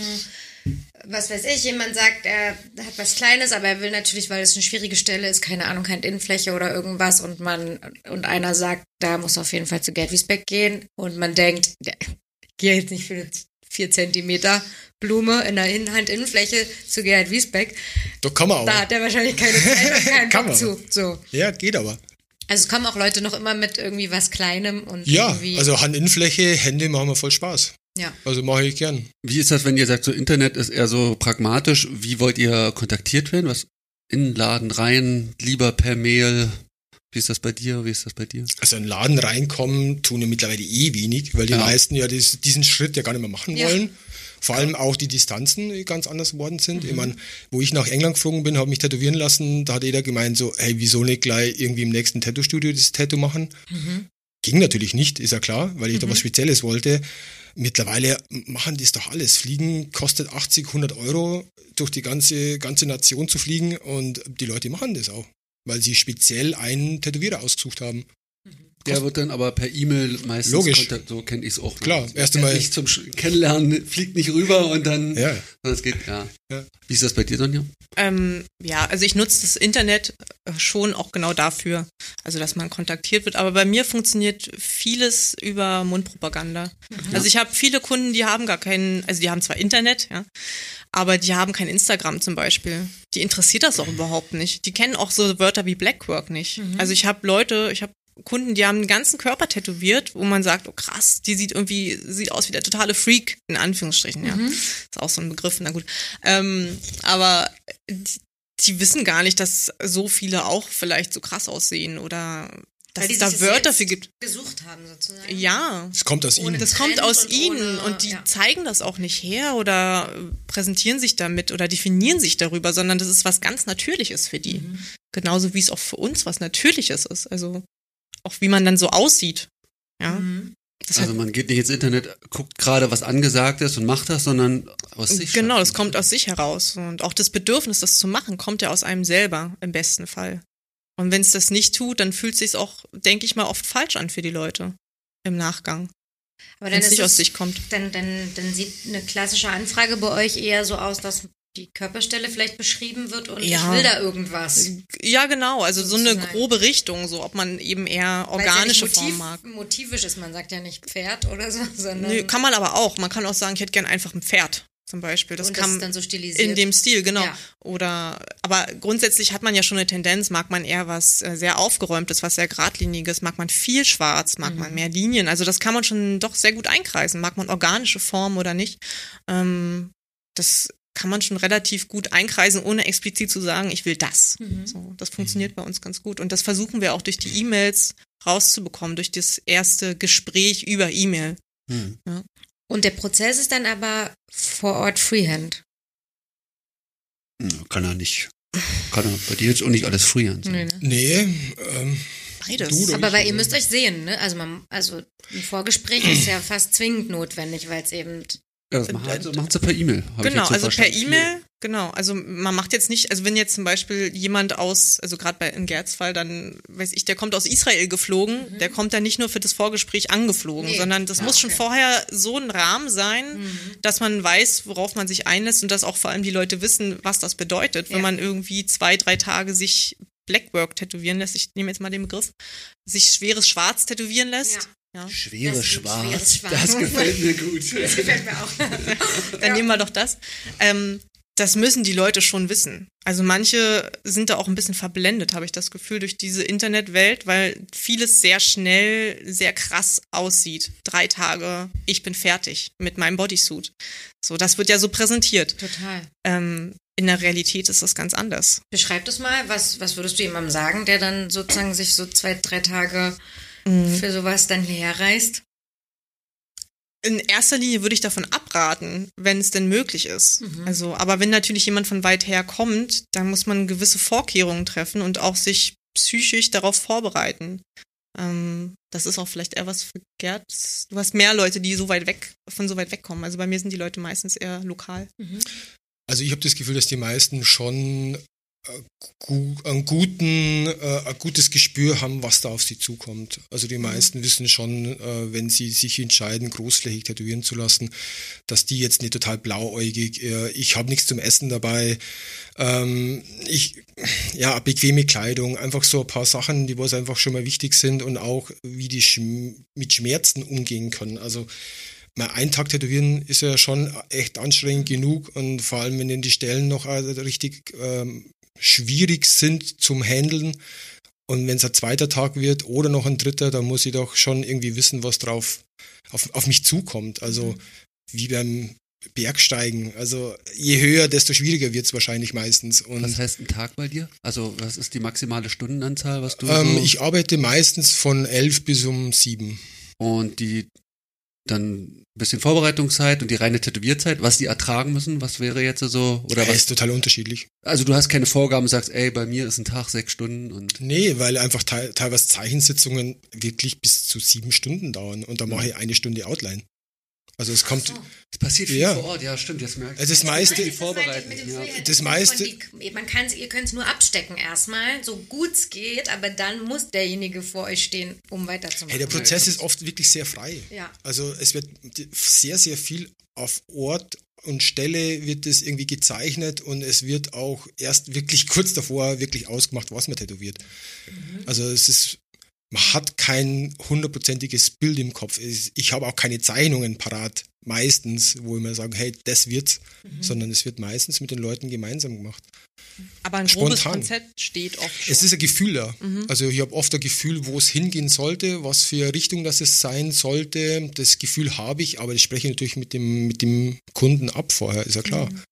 Aber Das finde ich gerade schön, das ist Gefühl, ne? Also was ist ein Gefühl, es ich geht mache sehr viel Kopf, mit Gefühl. Sondern, Nein. äh, das kann ja nur übers Gefühl gehen. Ja, also ich Voll zerdenke Sachen gar nicht so. Ja. Also je, je länger das ich tätowiere, desto mehr geht's aus dem Bauch heraus und aus dem Vertrauen mir gegenüber. Und es fließt Intuition. dann sozusagen einfach los. Ja, es fließt, ja. Das ist eine Vertrauenssache zwischen zwei Leuten. Also ich kann nicht alleine tätowieren und ähm, derjenige oder diejenige, die je mehr, dass die locker sind, desto mehr machen sie es mir einfach. Und desto, finde ich, auch besser werden die Sachen. Also, Und derjenige kommt dann und wie du sagst, also sagen wir mal, es kommt jetzt jemand für zwei, drei Tage, dann kann sein, dass der erste Tag nur gezeichnet und vielleicht noch dann die Linien schnell draufgebracht werden, damit es am nächsten Tag erst wirklich weitergeht. genau. Das finde ich abgefahren. Und wie, ähm, also einfach nur weißt du, wie, ich kenne keine Blackwork-Tätowierer sonst und habe den auch noch nie über die Schulter geguckt. Äh, dieses, also du, oh, das ist jetzt klingt so naiv, aber man sitzt mit Lineal und äh, Kreisschablonen sozusagen dann da und muss, macht diese symmetrischen Formen direkt auf den Körper. Man macht ja keine Stencils wahrscheinlich. Zum Teil ja, zum Teil nein. Es kommt wirklich darauf an, was man macht. Wenn körperübergreifende Zeichnungen da sind, das heißt, was vom Rücken in die Seite zum Bauch geht, dann kann ich zwar schon zeichnen und das Ganze abnehmen und dann nochmal schön sauber zeichnen, aber es kommt immer auf die Körperlinien drauf an. Also wo die richtige Linie sitzt, wo ich mir denke, hey, da macht Sinn, weil durch Formreduzierung natürlich die Platzierung sehr, sehr wichtig ist, wo die sitzt und deswegen auch eine Ausstrahlung passiert. Also da ist ja wieder Bauhaus, da ist wieder irgendwie Art Deco. Das ist einfach, wo es sitzt. Hm. Wo die Platzierung und die Ausstrahlung ist natürlich dann da oder halt genau das gleiche Motiv falsch platziert, wirkt halt gar nicht. Auch in der Bewegung ist es ja, ne? Auch in der Also, Bewegung, klar, dreidimensionaler Körper. Ja. Detaillierte Sachen, die dann stretchen oder so, das macht ja, also muss man ja auch bewusst eingehen. Ja, was verkürzt, ganz, ganz wichtig, wo immer die meisten Tätowierer, was ich so im Internet, Internet sehe, ähm, in meinen Augen wenig Fokus haben, es ist, ähm, was das mit dem Körper macht. Also da habe ich von der Yvonne sehr viel gelernt, ähm, was Beine verkürzen, Beine strecken, Körperstauchung, Körperstreckung, wo ist der Fokus, wenn der erste Blick hingeht, geht der auf das Helle, geht es auf das Dunkle. Also ich finde es wahnsinnig spannend, wie man Körper wirklich teilweise zerstören kann. Ich wollte gerade sagen, verändern, zerstören, die Proportion verändert, zumindest optisch. Für mich ist es für mich zerstören einfach, wenn es nicht harmonisch wirkt. Für mich ist es so klar, manche wollen das, das verstehe ich auch. Die haben auch irgendwie einen Draht dazu, dass das halt irgendwie asymmetrisch und alles wirkt. Kann ja total gut sein, aber ich strebe selber eine Harmonie am Körper an. Ich wollte sagen, für eine Waage wäre es jetzt eigenartig, da Wäre eigenartig, ja. destruktiv äh, Ja. zu arbeiten. Also so nehme ich deine Arbeit noch wahr, die sind äh, ausbalanciert oder Genau, ist mir wichtig. Gegensätze ergänzen sich. Ähm, Genau. Das ist das, was auffällig ist. Harmonie. Harmonie. Genau. Privat auch? Ja, nicht immer, aber ja, klar, Harmonie ist mir wichtig. Ist mir sehr wichtig. Also ich will es für mich schön haben und schön bedeutet, ähm, nicht nur im Zwist oder im Zweifel zu sein, sondern ähm, ja, ausbalanciert. Mhm. Beide Seiten. Beobachtet ihr in diesem Stil, ähm, was ist so gerade der nächste Step in dieser Szene? Oder habt ihr da so ein wenn man es so lange macht, dann sieht man ja auch immer so ein bisschen diese Veränderungen. Ähm, was passt? Also du hast vorhin schon ein bisschen mit diesem Computerthema angesprochen, weil das auch die Arbeit mit dem iPad führt wahrscheinlich dazu immer mehr. Das stimmt, ja. Ähm, Gibt es da gerade so einen neuen, so eine Wende? Ich würde sagen, für eine Wende ist es noch zu früh, weil sich auch noch, also dieser Begriff hatten wir vorhin schon, ist so weit gefächert. Da kann man jetzt nicht sagen, der Scratch-Style, der hat jetzt eine Wende, weil dazu ist das noch zu jung. Also es ist noch gar nicht so manifestiert, dass es da jetzt schon eine Veränderung geben kann, großartig. Und genauso ähm, Dinge, die man, also gerade zum Beispiel Großprojekte, wenn man die fertig hat, dann sind die ja schon alt. Ja. Ja, also das Foto, was man dann hochlädt, ist sozusagen ein Stand, der mindestens, also bei Bodysuits zwei, drei, vier, fünf Jahre oder auch bei einem Sleeve kann das so lange dauern, zurückliegt. Ähm, also automatisch ist das, was man gerade ak aktuell tätowiert, schon wieder was Neues. Liegt in der Vergangenheit. Genau, und Ja. Leute, die das zum Beispiel sich als Beispiel nehmen, als Referenz, sagen so, hey, sowas finde ich irgendwie cool, nehmen sich da eine Referenz, die auch schon wieder alt ist. Ja. Und auch Leute, die so einen Stil dann auch machen wollen, kopieren meistens Dinge, die halt veraltet sind ne, von demjenigen. Also wenn jetzt jemand bei Gerhard schaut, was hat er so gemacht? Wie macht er das denn?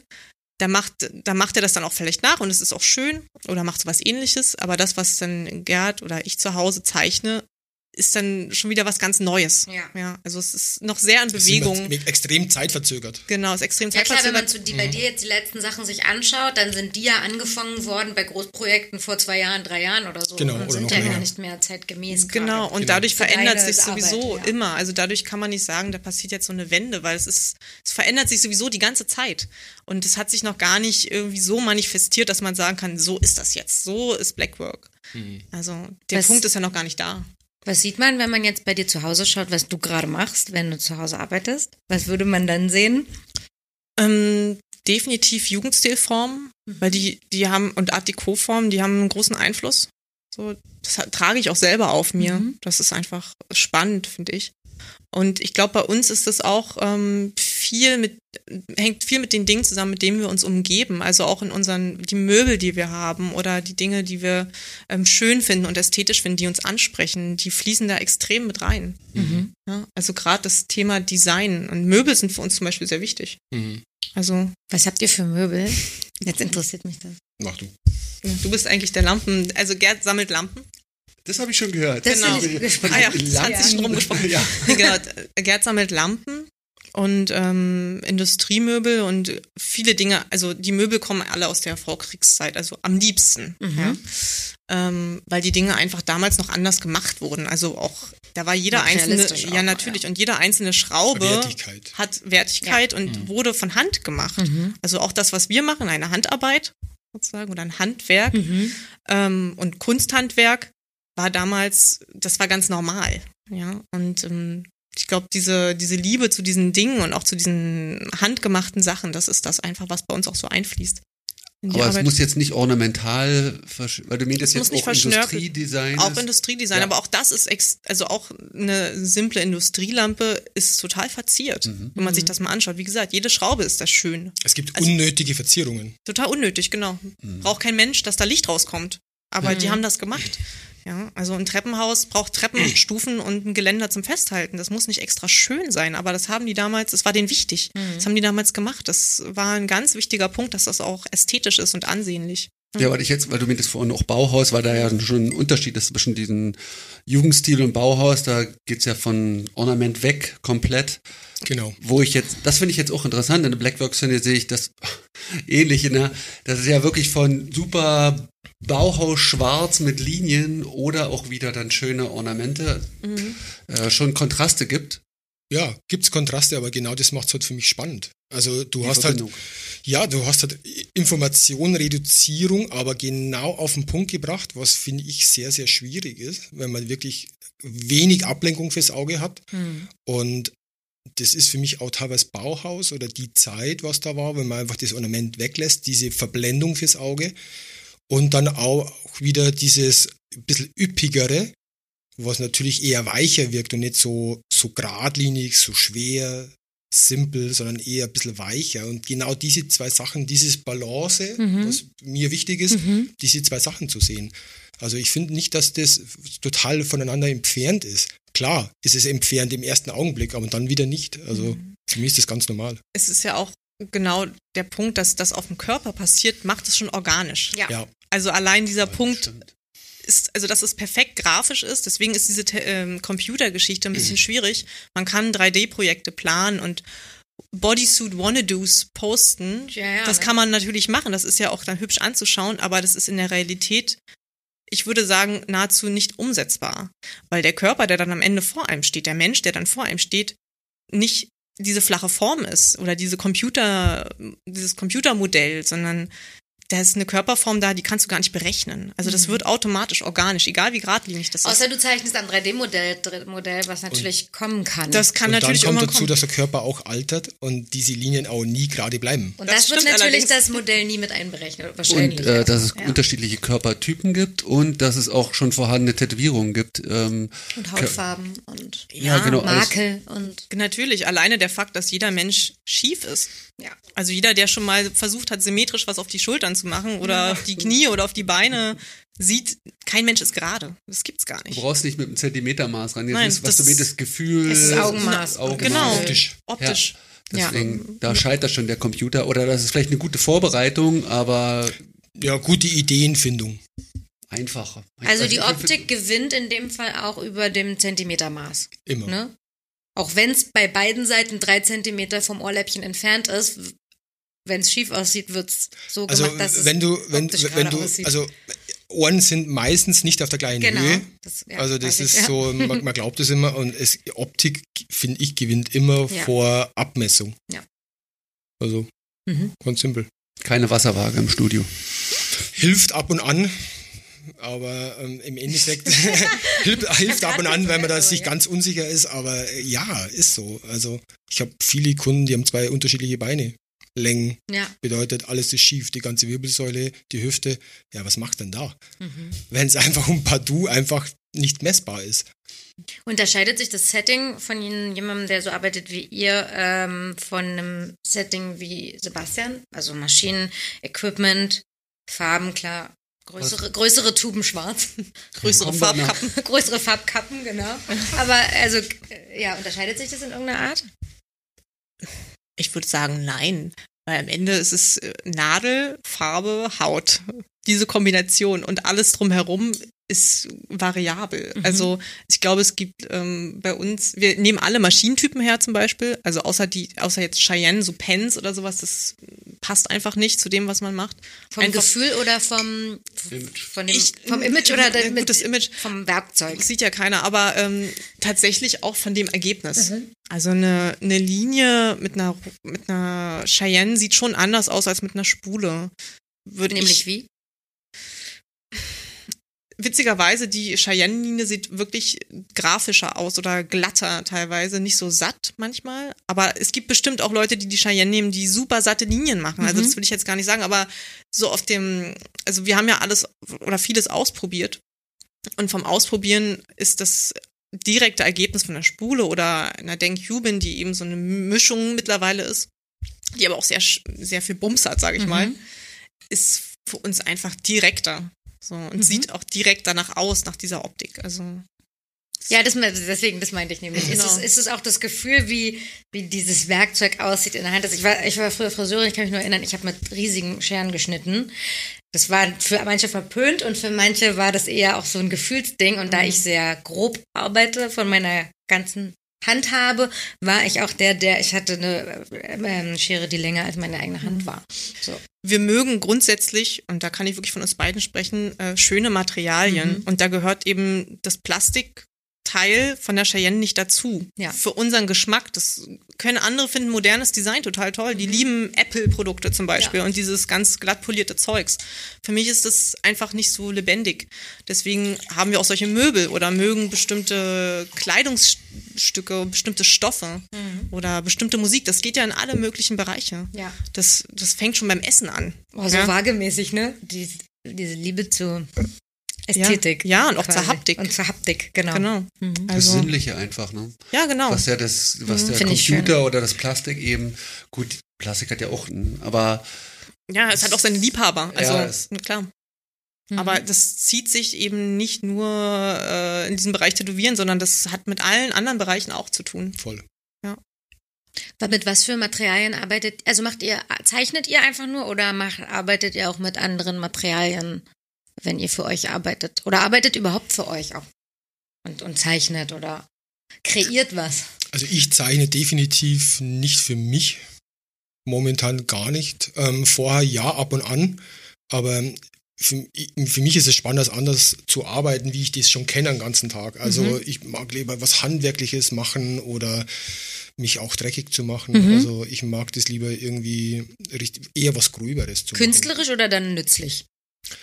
Ein, was ist künstlerisch? Also für mich ist, wenn ich immer was abschleife, äh, nichts Künstlerisches oder nee, ich habe nicht nur Output. Also ich Mhm. finde es ich finde es oft komisch, wenn Leute nur Output haben. Mhm. Ich denke mir so, ja wow, also wo nehmen die das her? Also ich habe es nicht. Ich habe, ich finde, dass ich in meiner Arbeit eh schon relativ viele verschiedene Sachen abdecke Ja.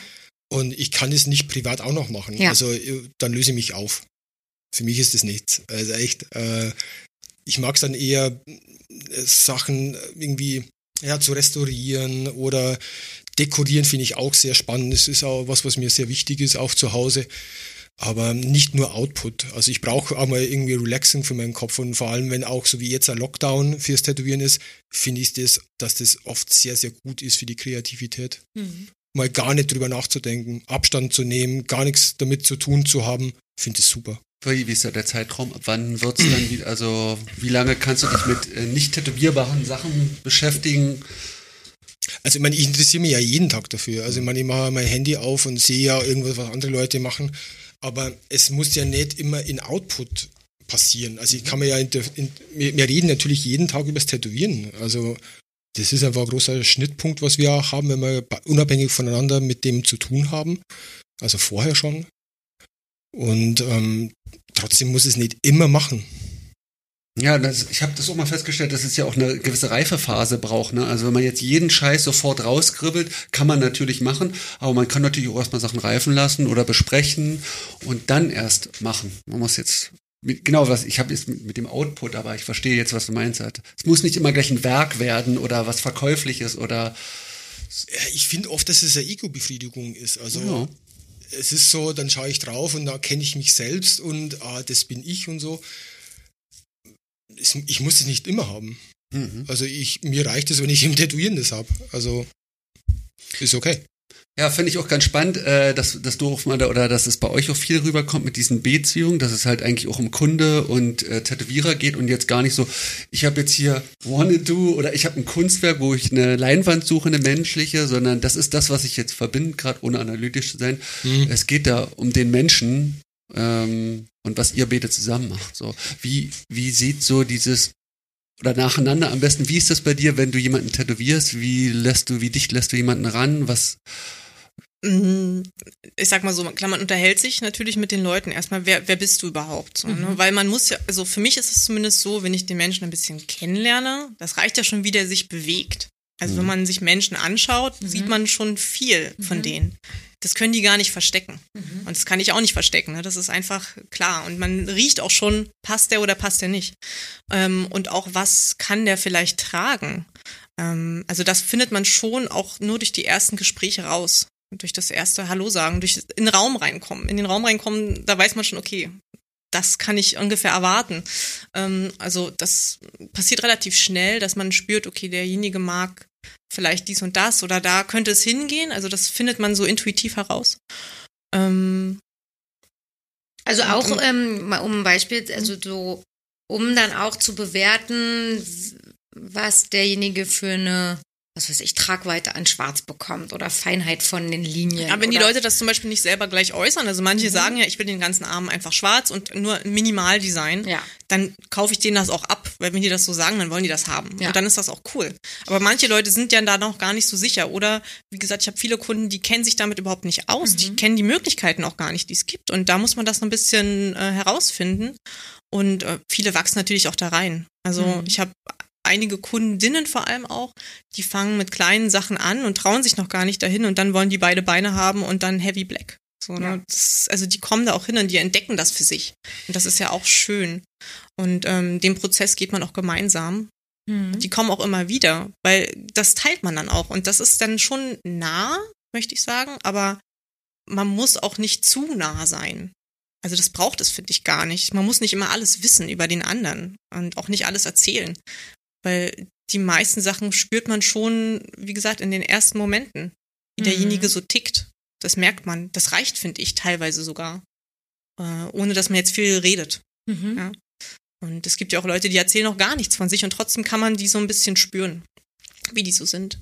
Mhm. Und ähm, die merken ja auch, fühle ich mich da wohl oder nicht? Passt das oder passt das nicht?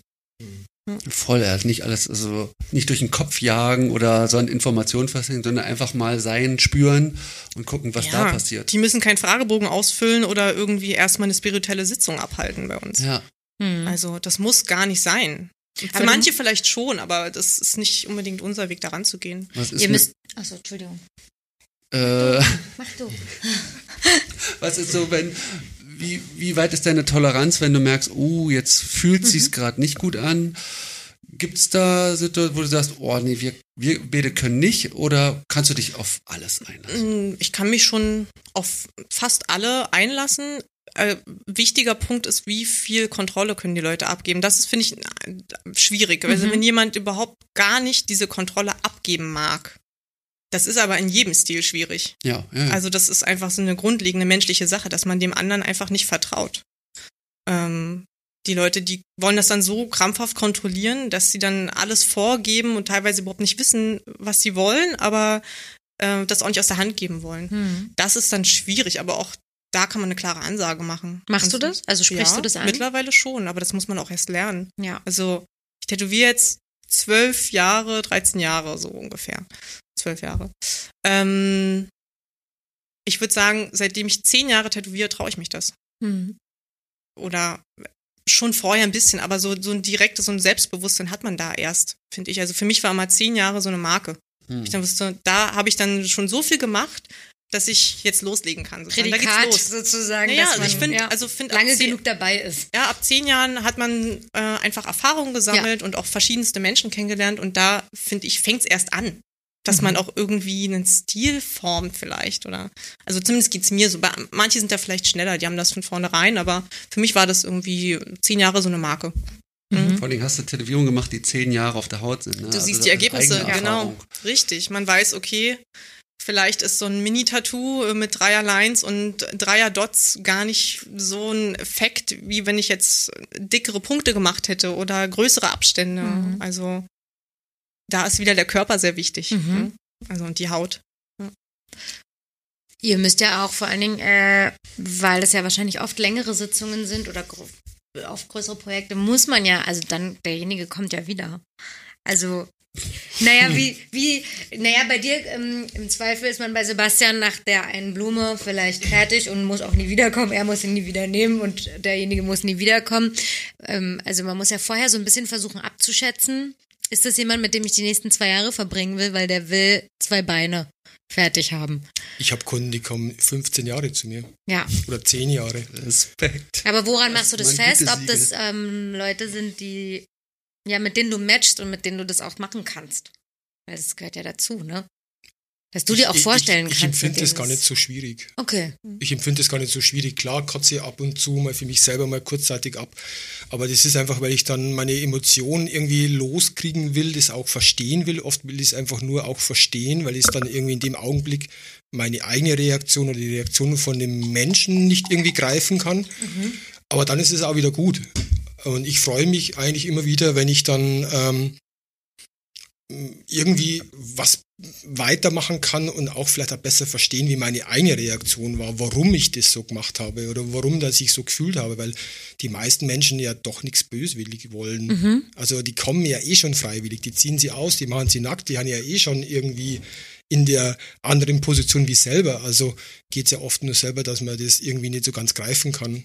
Gibt es ja auch normale Lebenssituationen. Man, jeder hat ein Privatleben, jeder hat irgendwas, wo er auch mit in die Arbeit nimmt. Also und mit damit klarkommen, finde ich sehr wichtig. Mhm. Müsst Also- ihr oder sorry, müsst ihr selektieren? Also müsst ihr Leute, weil ihr sonst das nicht abarbeiten könnt, auswählen? Oder freut ihr euch über jeden, der kommt? Also äh, weil ich, ich musst ihr Leute ablehnen und äh, ja dieses Aussortieren. Also Ja, macht ja Sinn. ja, Also, also macht es ja gibt Sinn. schon Sachen, wo du sagst, oh, dann den lieber nicht. Dafür. Das geht einfach um die Zeit. Weil je größer das die Sachen werden, desto mehr verbringt man mit einem Menschen Zeit und desto weniger Leute tätowiert man eigentlich. Ja. Ja, also genau. Ich habe relativ wenig Kunden. Mhm. Ja, ich auch. Also bei mir kommen die Leute, ich habe wirklich Leute, die tätowiere ich, seitdem ich angefangen habe zu tätowieren, die kommen immer noch. Die wachsen mit. Und die kommen ja dann alle vier Monate wahrscheinlich. Genau, Oder drei und- Monate und. Genau, und die bringen dann vielleicht irgendwie Bruder, Schwester, Freund mit, die dann auch sowas wollen. Also das bleibt so in der Familie. Ja, ja, das stimmt. Ja, also ähm, und man merkt auch schon bei den, oft schon bei den ersten, beim ersten Kontakt, auch schon über E-Mail, ob das überhaupt zueinander passt. Mhm. Ja, also das spürt man ja schon. da ist die Selektion dann bei der E-Mail, dass man Da- dann sagt, Teilweise na, ja, genau, wenn man dann einfach merkt, okay, das, da kommt man einfach nicht zueinander. Ja, oder wenn die eben, was auch zum Beispiel oft ist, auch jetzt durch das Internet, ähm, die Leute schicken Bilder von anderen Tätowierern. Meinetwegen, jemand schickt mir zehn Bilder von demselben Tätowierer, der aber nicht ich bin, dann sage ich auch, warum gehst du nicht zu dem? Also ganz einfache so Sache, ja. Ja, ist ja auch eine, eine Dienstleistung zu sagen, ihm das mal zu Na, reflektieren. ne? beziehungsweise ist ja auch besser für, Ja. für beide Parteien. Da gewinnt ja Voll. keiner. Also warum, ne, ich kann dem nicht entsprechen, was der möchte oder sie. Und sie bekommt nicht, was sie will. Also das macht gar keinen Sinn. Aber das sind ist wie das wenn dann- ich jetzt Pizza essen will und zum Asiaten gehe. Ja, aber sind es dann andere Stile? Nee. Also dann schickt er, schickt, also ist jetzt ganz schwierig gesagt, der schickt dann zehn Beispiele von jemandem, der schon im gleichen Stil Ja, das genau. macht. Dann ist es ja noch, dann ist es ja auch noch so verwunderlicher, aber ich denke, du, ja. du weißt ja schon, dass es die total. Unterschiede gibt, sozusagen. Wenn jetzt jemand sagt, ich mag einfach schwarz, ich schreibe jetzt irgendwen an, der schwarz macht, würde ich das noch eher verstehen, als wenn man explizit Bilder von der einen Person schickt.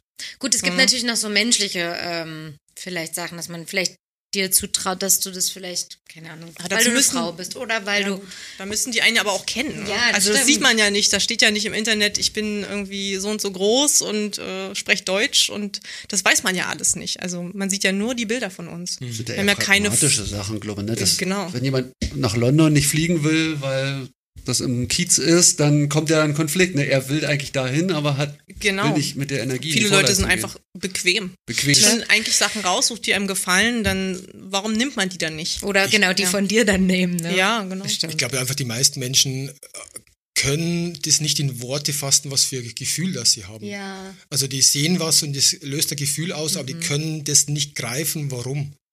Und deswegen, glaube ich, schreiben so ab und an Leute an, die was da gar nicht damit irgendwas zu tun haben. Also die wissen, okay, ich möchte was Feines haben, ich möchte das haben und suchen sich dann ein Tätowierer aus, der was es eigentlich erfüllt, aber äh, die kapieren es selber nicht, die verstehen es selber nicht und denken so, ja, der kann das ja auch. So, ja, kann schon, aber warum nicht das Original nehmen? Ja, das stimmt. Also die können das nicht wirklich zusammen. Gefühl und der Kopf kommen da nicht zusammen. Ja. Das ist es. Klar, diese Gefühle, wie willst du die beschreiben? Es gibt ja da keine Wörter ja, viel, sondern schwer. Ja. Genau. das kann dann auch nur, äh, wie du schon sagst, oder wie ihr sagt, an dem Termin stattfinden. Also man kann es nicht testen vorher. Man muss Mhm. sich reinspringen drauf. äh, Und dann hast du auch die Tätowierung. Es Genau. macht es sehr spannend. Ja, ja, das finde ich auch. Also Kein so, das Flash, ist schon, kein Wanna-Do, ja. nix. Einfach rein. Aber es funktioniert genau. meistens. Mhm. Ich muss, also, ich kann das ja aus meiner Sicht mal erzählen. Ich habe mich ja von Gerhard tätowieren lassen vor zehn Jahren, glaube ich, das erste da war das Mal. ein Kundenverhältnis oder? Ja, mhm. ja, Ich kannte seine Sachen. Ich hatte noch kein Internet. Ich kannte seine Sachen aus, aus Büchern. Ich hatte so Tattoo Collective Bücher und dann gab es ja auch diese drei, ich glaube, es waren zwei oder drei Bände, Blackwork, so ein dickes Buch war das. Da waren dann alle namhaften Tätowierer, die eben Blackwork gemacht haben, vertreten und er auch, also seine Bilder. Und es hat mich einfach angesprochen. Das, das passt, das, sowas will ich. Das ist genau das. Und genauso war es dann auch. Ich habe grob gesagt, was ich möchte, damals über E-Mail dann. Ähm, aber wer wir waren oder wie er aussieht oder wie der redet, das wusste ich ja alles nicht. Wie hast Der du, weißt du noch, was du kommuniziert hast? Oder weißt du das noch, Gerd? Wie die Motivwünsche? Also, Ja, ach so, der Kom- Motivwunsch. Weil die Mm. Kommunikation des Gefühls ja jetzt so ein bisschen diese Problematik ist. Wie hast du dich damals ausgedrückt? Ähm, ich habe damals äh, gesagt, ich hätte gern was, was so das Universelle darstellt. Ähm, ja, so relativ. Wo? Das ist ja dann auch schon. Ja, also aber nicht jetzt im Sinne von, ich will alles, ja, einmal alles, sondern ähm, Thema Universum oder ja, so äh, Astrologie, also das fand ich einfach spannend. Auch das ist auch das Thema heilige Geometrie, was auch im Blackwork auch durch Gerd relativ, sage ich mal, bekannt geworden ist. Ich meine, Wie heißt es? Heilige Geometrie, Mhm. ja. Ähm, Mathematik am Ende, ja. Also auch, das ist ja auch was ganz Natürliches. Das hat man ja in der Philosophie oder au- hat man ja auch, also und in der Natur vor allem. Also da ist die heilige Geometrie vertreten. So also in jedem Schnitt ist, goldener das, Schnitt in jedem von uns, in Genau. jeder Blume, alles was du anguckst, ist ja nach gewissen Prinzipien Ja. aufgebaut. Und ähm, genau sowas wollte ich haben. Und Referenzmaterial, hast du ihm das geschickt? Überhaupt nicht. Ich habe ein Foto geschickt von der Stelle. Welche Stelle? Das war der Bauch Mhm. oder ja, so Unterbrust, Bauch. Hab aber auf dem Bild, glaube ich, eigentlich den ganzen Torso fotografiert und ganz grob irgendwie eingekreiselt, was er da machen, also welche Stellen zur Verfügung stehen. Ähm, mir war das dann auch egal in dem Sinne, weil ich wusste, ich weiß, was ich will und wenn er dazu Ja sagt, dann wird das passen. Und so war es ja auch. Also auch wieder Vertrauen. Genau. Du warst ja zu ich der habe ja gesehen, schon selber Tätowiererin. Du wusstest natürlich Genau, und ich habe ja auch gesehen, was er macht. Ja. Also das war ja kein Überraschungsei sozusagen. Das stimmt. Ich wusste, Mhm. ich bekomme sowas, weil ich habe das gesehen, es gefällt mir, sowas möchte ich haben und ich habe gesagt, was ich möchte vom so vom Thema, sage ich mal, und er hat das dann auch so umgesetzt. Und das ist auch Thema, also das gibt's schon bei dir, man, dass man mit so einem übergeordneten Thema, also Astrologie oder Uni, Universum, Wald, keine Ahnung, schon, schon kommt überbegrifflich. Ja, klar, Okay. kommt alles. Komm, mach, was du willst. Mach äh, das Bild am besten kopieren, gibt's auch. Mhm. Also da ist die Bandbreite doch recht groß. Und wenn du dein Universum hörst, was hast du in dem Moment, also was ist dann da schon die Eingebung? Meistens nicht. Okay. Also meistens kommt es eigentlich recht kurzfristig, bevor ich den Termin habe. Mhm. Also, ab, also bei, bei einigen Sachen, da beschäftige ich mich doch länger damit, weil ich einfach ein Gefühl dazu haben will. Mhm. Also es geht mir geht's oft nicht um die zeichnerische Umsetzung. Also das passiert doch relativ schnell. Es geht relativ zackig, finde ich, ähm, sondern eher so was für Gefühl, wo ich mein Gefühl trauen kann. Wo ich mir Mhm. denke, so, hey, das, das, das könnte passen. Die Richtung ist cool.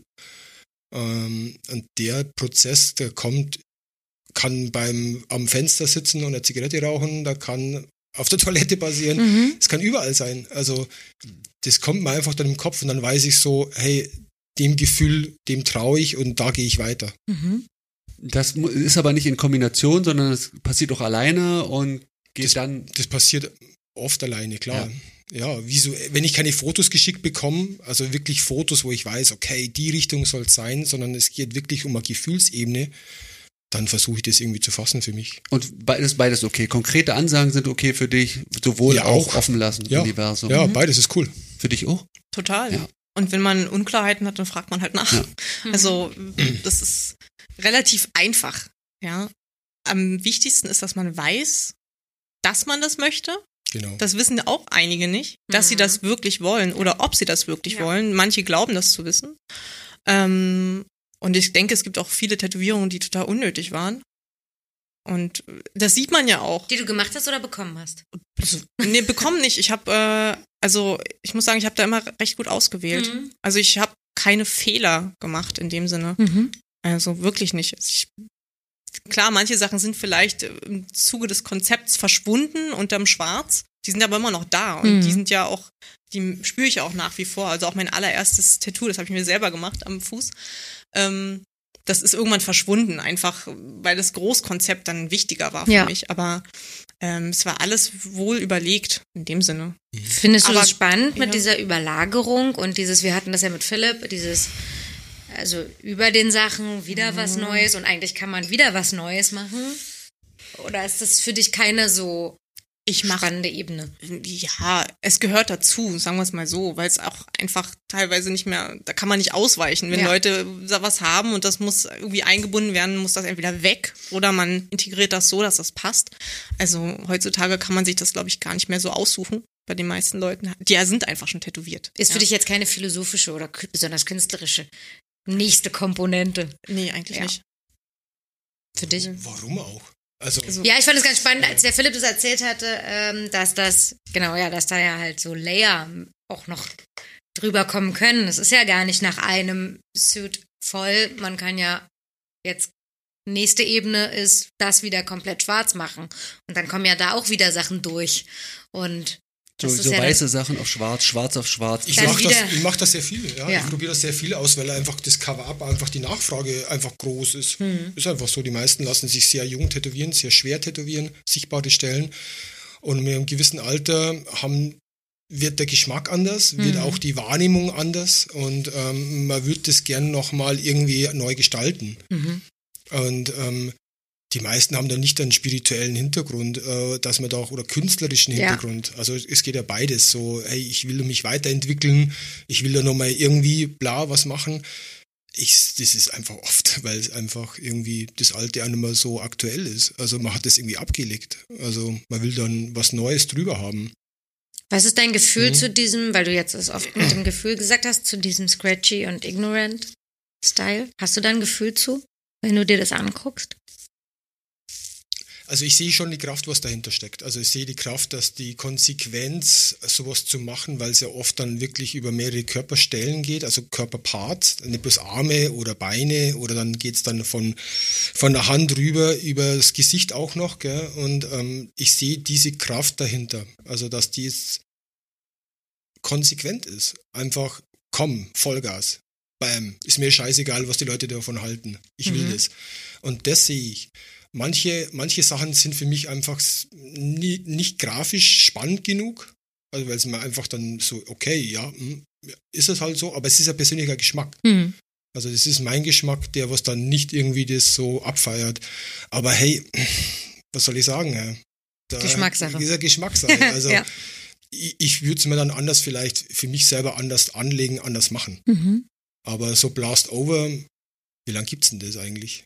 Habt ihr Ahnung? Was hat er gesagt? Also Cur Curly ist einer gemacht. der ersten, was das gemacht hat. Ja. Genau. Und der Curly hat meine Arme gemacht. Also ich Mhm. habe mit, mit dem auch ähm, ja schon ein paar Mal besucht und so. Hey, pff, Wann hat der- er angefangen? Ich glaube, dass der 25 plus arbeitet. Ja.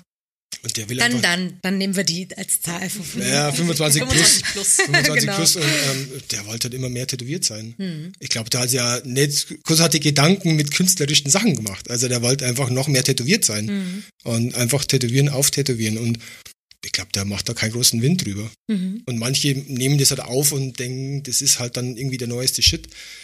Ja, ist es vielleicht auch, aber mei, Stimmt, funktioniert ab und zu, ab und zu funktioniert es ja gar nicht. Gell? Ja. also, Pragmatismus, ne? Dieser, da sind ja diese Pioniergeister, wo dann sich das, da wird noch, da gibt's noch kein Wort, kein Hashtag, Ja, keine null. Definition, sondern da wird aus dem Bauch raus was gemacht, entsteht was und alles ist noch frei. Das Mhm. finde ich gerade super spannend. Total. Keine, keine Vorreiter, an denen man sich orientieren kann. Genau, es gibt keinen, es gibt keine Referenz. Und das finde ich halt immer cool, wenn ich Leute sehe, die was keine Referenz haben, da was machen oder aus ihrem eigenen Gefühl und die auch gar nicht wissen, ob das ein Fehler ist.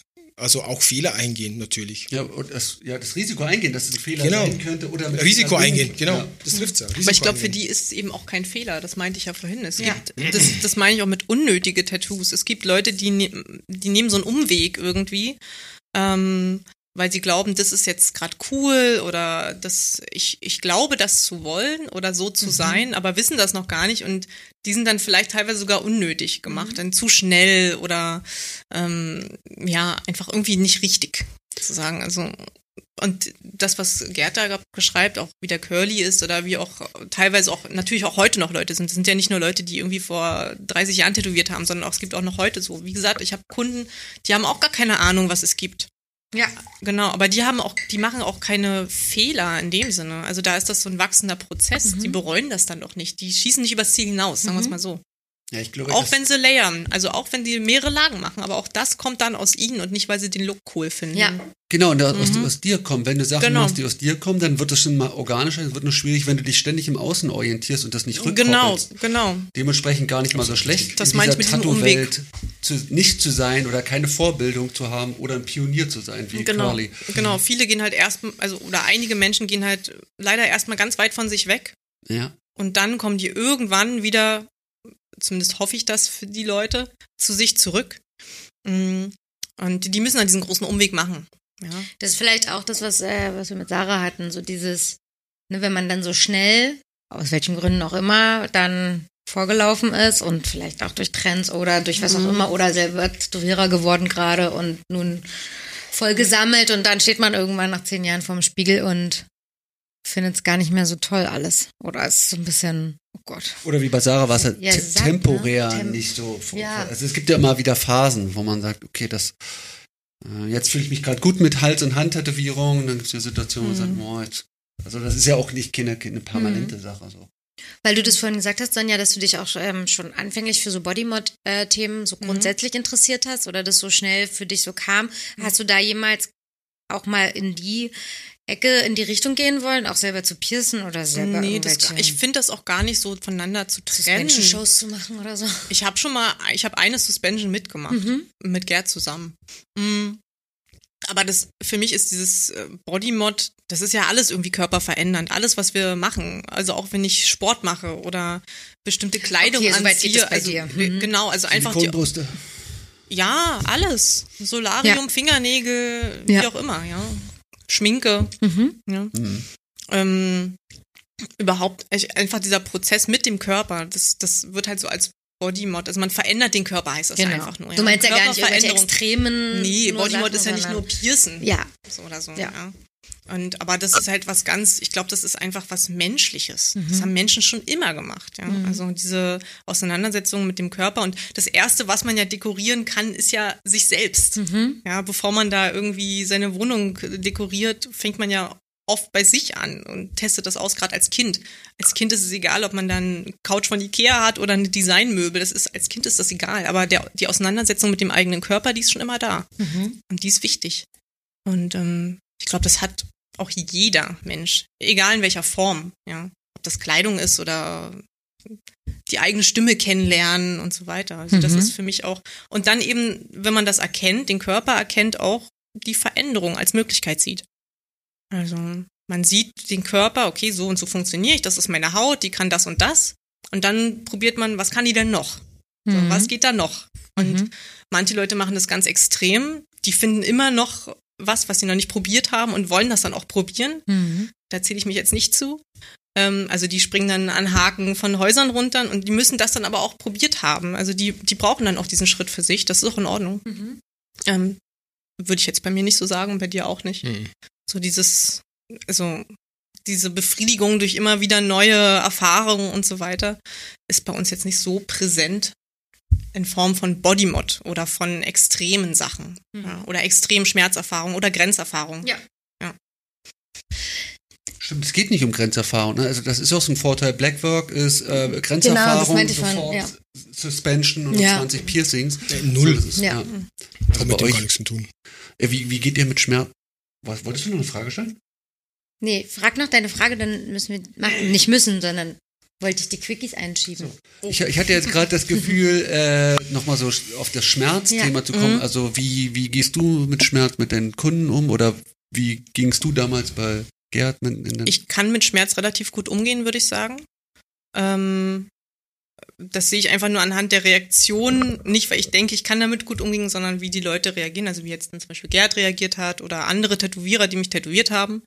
Ähm, so dass es also, dass man stillhält oder dass man den Schmerz gut wegatmen kann, dass man die Sitzung auch zu Ende schafft, dass man auch zwei Tage tätowiert werden kann. Ähm, dass der Körper das einfach auch mitmacht. Zwei Tage hast du schon gemacht? Ja, habe Mhm. ich schon gemacht. Habe ich schon, also jetzt nicht ständig, aber habe ich auch schon gemacht. Ja. Mm, Aber dass man eben viel schwarz bekommen kann, dass das geht. Das kommt aber auch immer ein bisschen auf den Körper an. Es gibt Menschen, die haben halt Einschränkungen von vornherein, die können das überhaupt nicht, da kann der Körper das gar nicht leisten, da würde ich das auch überhaupt nicht empfehlen. Also ich finde, da muss man immer auf die Menschen auch schauen. Und äh, es ist auch wichtig, dass man diese Grenze auch wahrt. Ähm, man kann auch ein bisschen drüber gehen, finde ich Mhm. in gewissen Momenten. Manchmal tut es den Leuten auch gut oder einem selber auch sogar gut, das mal zu machen. Mm, Es ist aber wichtig, dass man das nicht äh, permanent anstrebt, finde ich, diese Grenze zu überschreiten von Schmerz. Also das ist ja gar nicht das Ziel, aber manchmal ist es äh, inklusive. Also auch da wieder so ein. Gefühl, wann, wie, Genau. kann, wie weit kannst du gehen mit jemandem? Das merkt man schon. Und manchmal kann man auch noch so einen Funken drüber gehen. Ja.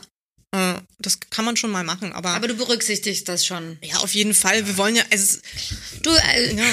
ähm, am Freitag kann man ja unseren nächsten Podcast hören und da haben wir ja auch darüber gesprochen mit Hennes und da war es ein bisschen anders. Also da ist gab's auch, gibt's auch von Hennes die Haltung, ähm, man weiß ja, was passiert, das ist eine Tätowierung, das tut weh und da hat man jetzt nicht so Bock auf, dass da jemand jetzt nach vier Stunden ähm, leidet und das dann dauernd sagt. Ja, Kann man sich auch mal äh, macht halt jeder anders, gell? Wie ist das, äh, wie ist das für dich, Sonja? Und danach will ich von dir auch nochmal Ja. wissen, was ist angenehm für dich oder wie weit Mhm. ist deine Toleranz? Kann man Schmerz ausdrücken bei dir? Auf oder? jeden Fall. Die Leute können, Darf man leiden? ja, die dürfen auch weinen oder stöhnen oder laute Geräusche machen, wenn es denen hilft. Die müssen natürlich gewissermaßen stillhalten, weil Ja. sonst geht der technische Prozess nicht. Ja, und man merkt ja auch, wenn der Körper wirklich nicht mehr kann, wenn die Haut zumacht, das spürt man auch. Ja. Das sagt der Körper dann auch wirklich. Oder wenn der Kreislauf nicht mitmacht, wenn jemand kotzt, dann weißt du, okay, vielleicht Grenze zu viel, erreicht. genau, Grenze erreicht. Oh ja, oder auch wenn jemand wirklich, manche weinen auch einfach Ja. dann, Ja. ne? Aber meistens passiert das nicht. Und man kann auch, also ich habe auch nichts dagegen, wenn Leute sich Hilfsmittel nehmen. Also wenn Leute auch Salben brauchen. Ja, ich zum Beispiel vertrage die überhaupt nicht persönlich. Ich kann, kann das nicht so gut. Also für mich ist Salbe eher ein Störfaktor, wenn ich selber tätowiert werde, ähm, weil mein Körper das nicht macht.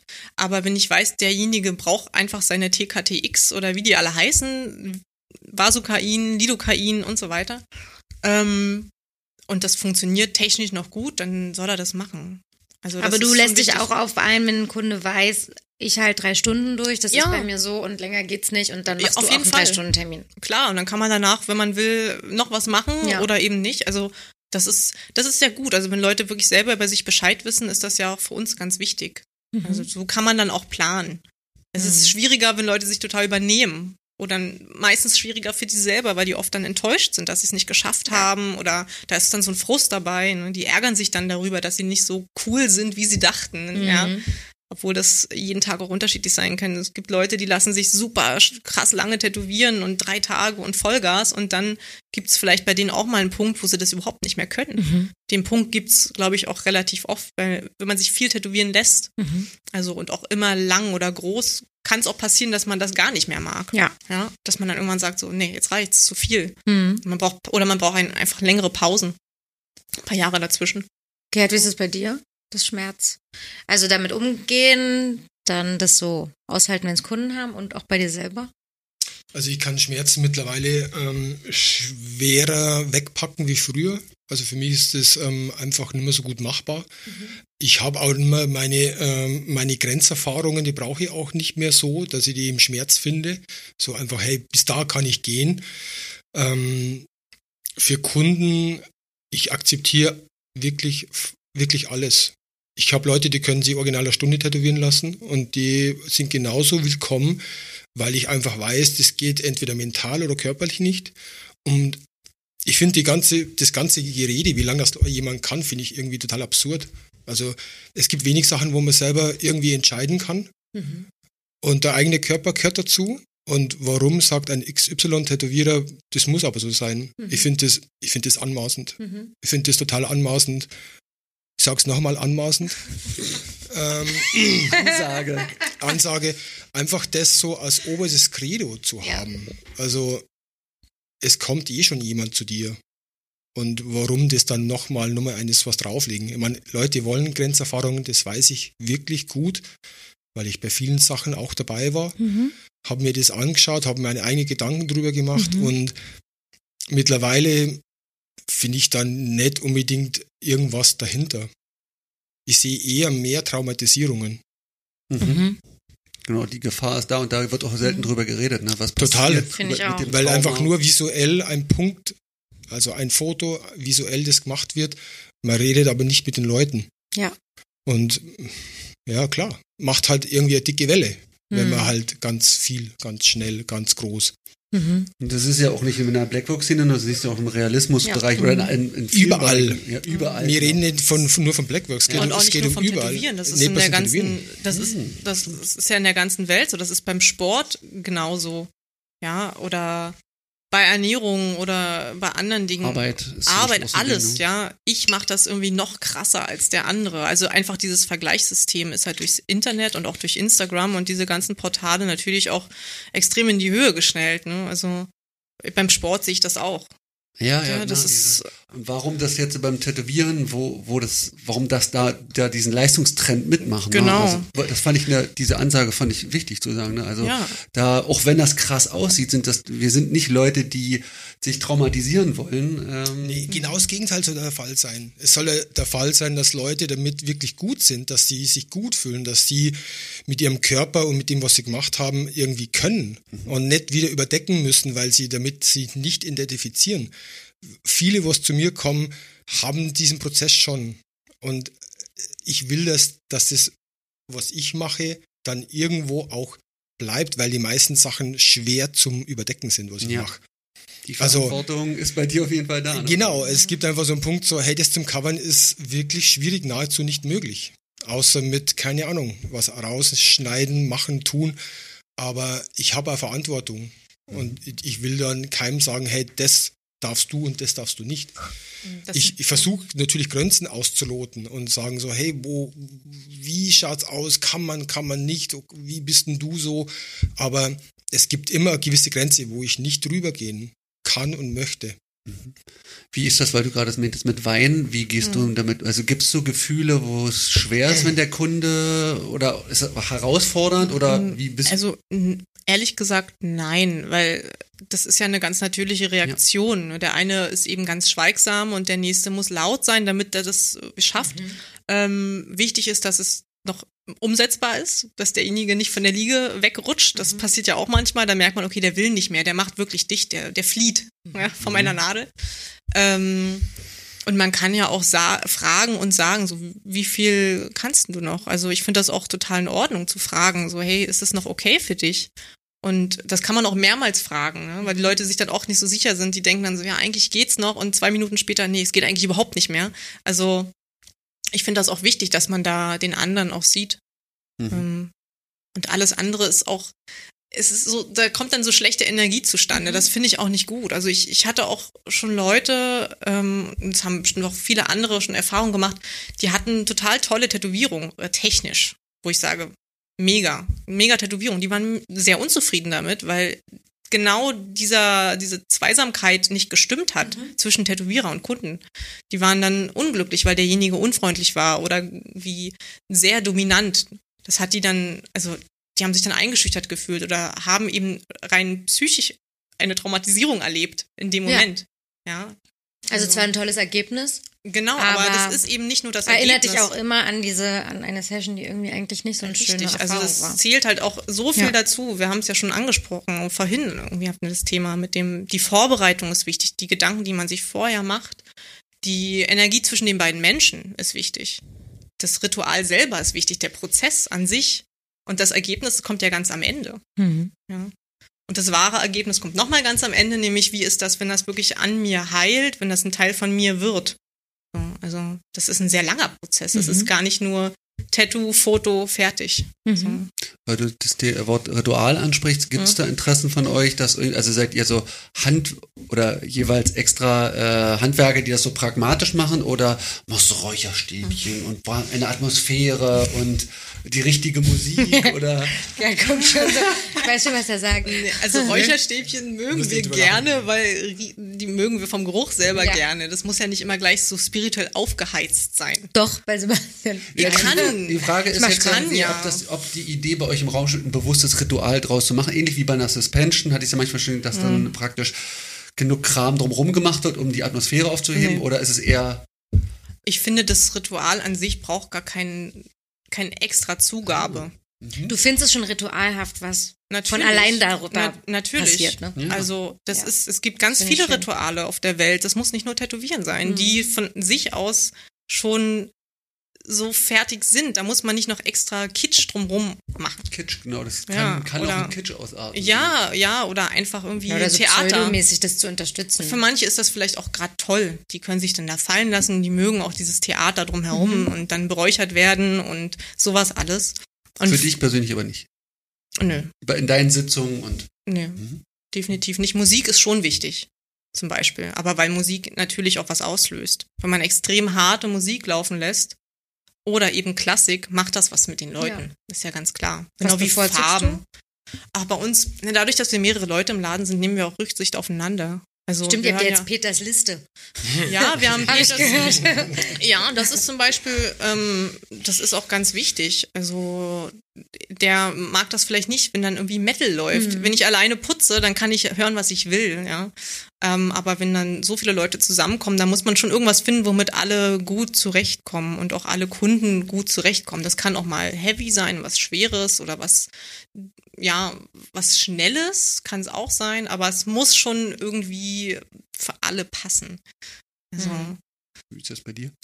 Rituale verfestigen eigentlich eine Entscheidung. Also in meinen Augen, ob man heiratet in einem kleinen Kreis oder ob man 500 Leute einlädt, ist ja nur der Beweis, dass man vor allem das nochmal bekräftigt. Und Tätowieren finde ich, oder mit den Ritualen hat es was ähnliches. Je mehr das ich außenrum mache, desto mehr verfestige ich eine Meinung oder meine, mein Streben danach. Ja. Ähm, für mich selber momentan, ich habe früher das einen Ticken anders gemacht, ich habe da mehr mit Räucherstäbchen und das mehr irgendwie als Ritual auch gesehen. Mittlerweile reicht mir dieser Zustand, dieses Ja sagen. Mhm. Also mir geht's um den Kern. So, ich komme zu dir, ich will das und das ist mir eigentlich schon oft genug. Also es blutet ja eh schon. Ja. Also mir reicht es momentan. Das fand ich einen Ansatz, weil ich halt so überlegt habe, so, ich würde gern das Ritual noch erweitern oder ich würde ein Ritual oder das, die Ritualkomponente reinnehmen und mir fällt dann nochmal nichts ein, außer jetzt äh, sporadisch ein Räucherstäbchen anzumachen. Aber das stimmt schon. Ich bin vielleicht nicht der Typ dafür, der dann noch haufenweise Kram machen muss. Brauche ich aber auch nicht, weil Ja. das Ding ist an sich schon rund. Ne? Also, es ist schon Ja. es Ja. ist ja schon alles da, Ein genau. doppelt Ja braucht's nicht. ja, der Prozess ist ja das auch ein Ritual, das, das, das, dass es auch ein Ende gibt und so. Es ist ja schon ein Kreis, ein geschlossener Kreis. Ich auch, ja. Man kann in der Präsentation noch mehr machen, aber dadurch wird der Inhalt jetzt auch nicht.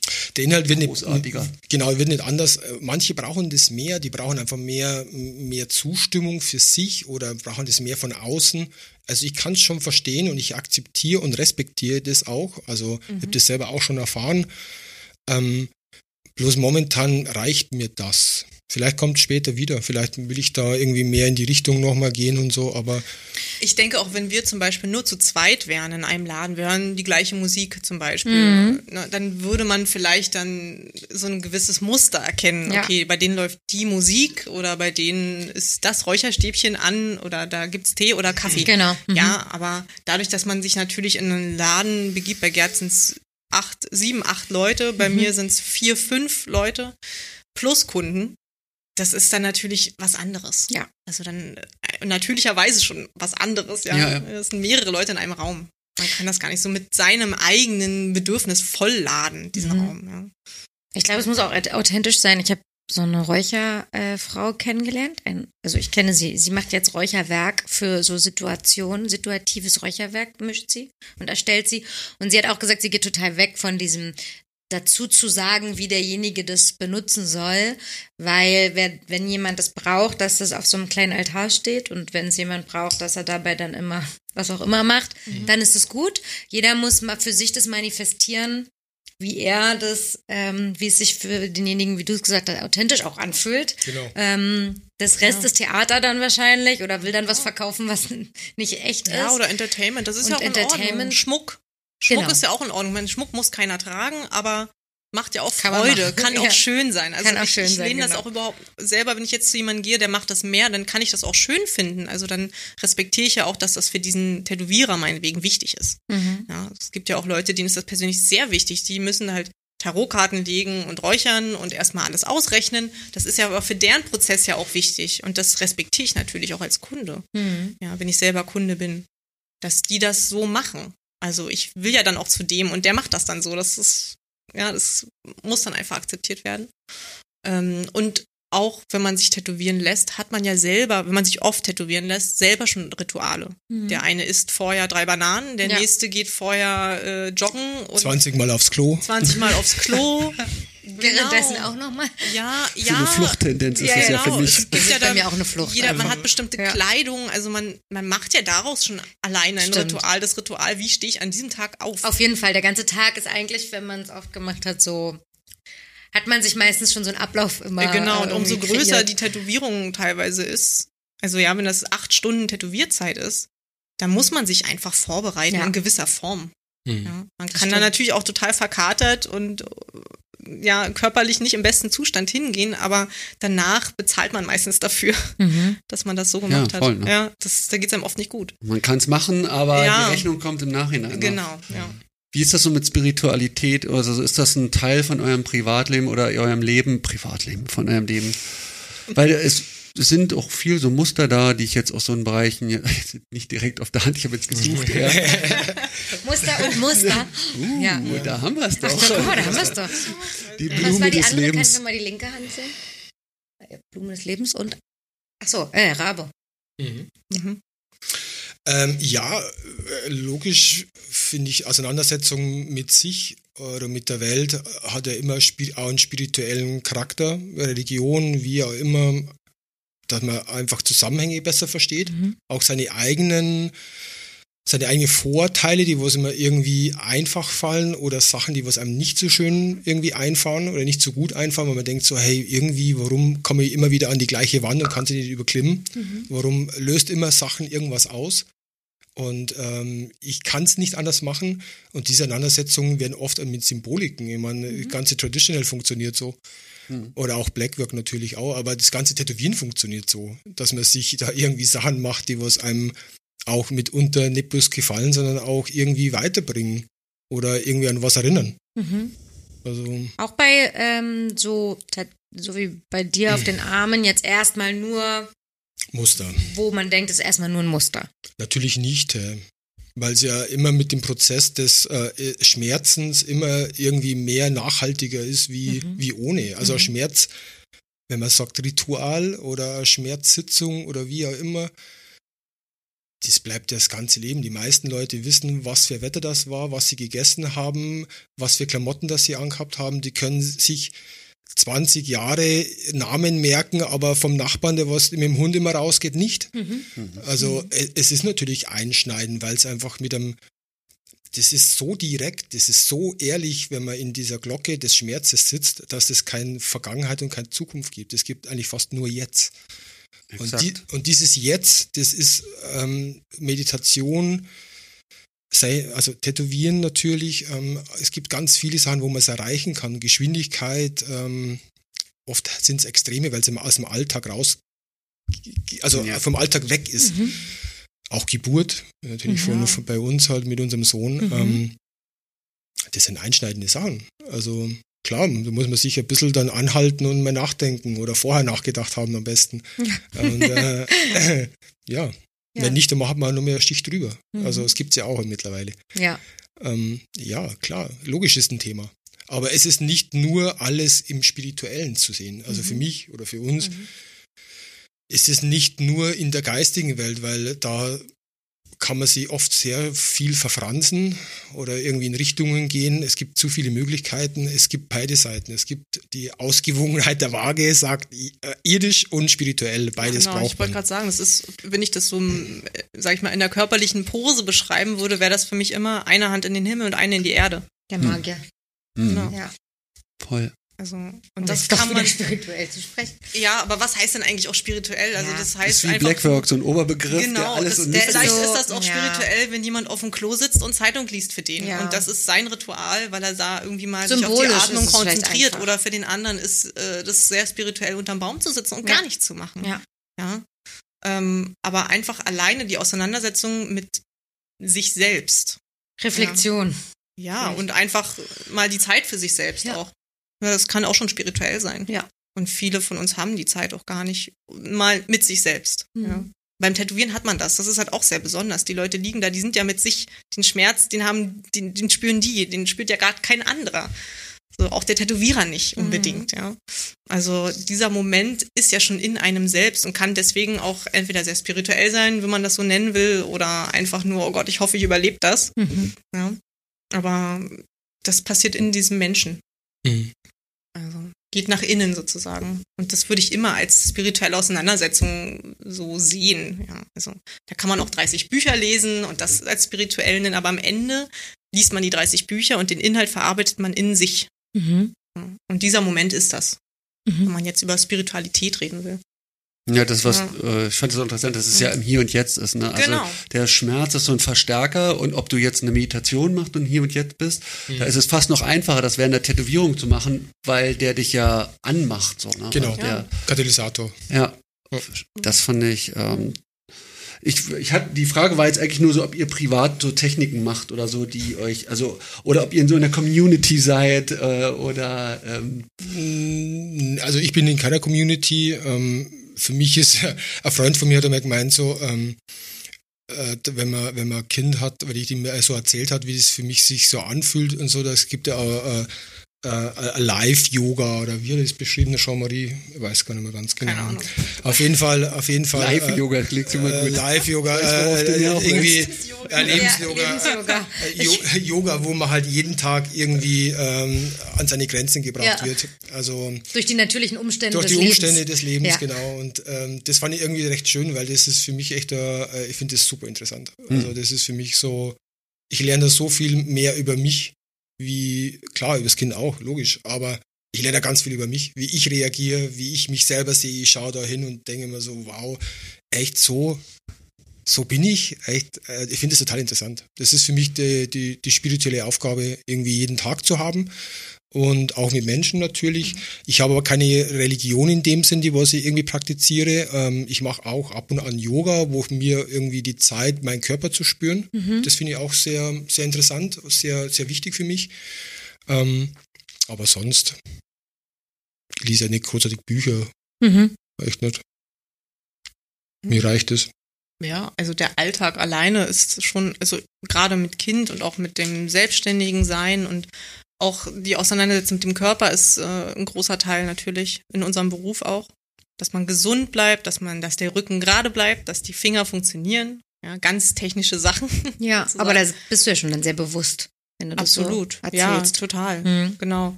Allein das ist schon so eine, eine Aufgabe, sage ich Mhm. mal. Das muss man alles erstmal so hinbekommen. Ja? Mhm. Und wenn man dann noch extra was lesen mag, dann ist das schön. Dann ist das noch eine Erweiterung sozusagen. Aber dieses, diese einfachen Dinge sind oft gar nicht so einfach. Ja. Ja, der Alltag ist das beste Trainingsgebiet. Ne? In einem Absolut. Ashram zu sitzen und zu meditieren, du hast nichts anderes vor, wirst versorgt, Klar. ist einfach. Natürlich. Aber mach das mal mit Kind. Genau, aber dann irgendwie abends um elf noch Yoga zu machen und zeichnen musst du auch noch und am nächsten Morgen musst du aber auch um sieben aufstehen. ja, ja, genau. Das ist eine ganz andere Da stößt Geschichte. es an so Grenzen, äh, wie was im Alltag möglich ist und was man Genau. Genau. praktizieren kann, wirklich so. Genau. Hm? Wie, wie war das, äh, die Geburt? Mhm. Schmerz bei der Geburt, Tätowieren? Gibt's da, gab's da neu, neue Perspektiven? Neue Schmerzerkenntnisse. Nee, ich muss sagen, es hat für mich, das eine hatte mit dem anderen nichts zu tun. Mhm. Ähm, weil auch der Prozess natürlich komplett unterschiedlich ist. Und äh, es hat, also diese Intensität, sage ich mal, des Schmerzes ähm, beim Tätowieren, die ist ja trotzdem nur oberflächlich irgendwie. Eine Geburt, die kommt von innen. Also das ist was ganz anderes. Schon die Richtungen sind verkehrt rum. So das eine kommt von außen, das andere kommt von innen. Also das kann man schon nicht vergleichen. Ne? ähm, genau. Und ich würde auch nicht sagen, jetzt weil ich ein Kind bekommen habe, vertrage ich Tätowieren besser. Ja, das sind ja, Das kommen ja manchmal so eine Sätze, Ja, ja. ich hab schon Kinder, deswegen und so, deswegen. ja. Ja, genau. Bekommen. Aber wie du schon sagst, es ist ja komplett unterschiedliche Ja, Richtungen. Natürlich, total unterschiedlich. Und auch die Geburt passiert einmal oder meinetwegen, wenn man mehrere Kinder hat, auch öfter. Aber das ist ja bei einer Tätowierung, bei, bei großen Tätowierungen, da gehst du jeden Monat hin und du machst das immer wieder und über Jahre. Also ich weiß nicht, ich will nicht jedes Jahr äh, Kind gebären, irgendwie 20 Jahre lang. Ja. So, das habe ich jetzt nicht vor. Dann wird man vielleicht auch da gelassener, Ja. wahrscheinlich sogar. Aber ja, ich finde, die beiden Sachen kann man überhaupt nicht vergleichen. Mhm. Ja. Also, auch, auch wenn jemand Marathon läuft, ist der vielleicht nicht unbedingt besser beim Tätowieren. Ja. Weil er einen Marathon Sch- schafft. Schmerz ist nicht Schmerz, ne? also Genau. das ist ja auch wieder so, das redest du wieder was dort komplett unterschiedlich. Richtig, genau, genau. Mhm. Ey, soll ich mal hier deine Schnellraterunde, äh, Schnellfragerunde reinhauen, die du vorhin äh, angefragt hast? Ja, sonst hätte ich jetzt die andere Frage gestellt. Okay, Aber dann hau ich von mal. beiden können wir mal machen. Ähm, Ich habe jetzt das Gefühl, das Du hast das passt. Gefühl, es passt gut. Und danach stelle ich die andere Frage. Sonja, äh, lieber lebhafter Streetshop oder hättest du lieber ein ruhiges Privatstudio? Ähm, mein Studio ist geschlossen, weil wir keinen Shopmanager haben. Wenn Mhm. wir jemanden hätten, der vorne stehen würde, würde ich sogar sagen Street Shop. Mhm. Ich finde beides gut. Also ich habe beides ausprobiert, beides finde ich gut. Ähm, ich mag auch, wenn wirklich was los ist. Also Mhm. ich finde es auch gut, zu viel gibt's auch. Ja? Aber äh, we- wenn Informationen da sind, finde ich es schon auch echt gut. Ja, Mag ich. verständlich. Ähm, bei dir Spule oder Rotary? Spule, ich muss aber sagen, durch die Dan Cuban, die ja sehr, sehr viele benutzen, ist so ein Mischwesen entstanden, wo man nicht genau sagen kann, ist das Spule oder Rotari. Das sind ja beides in einem. Ähm, die nehme ich auch gern.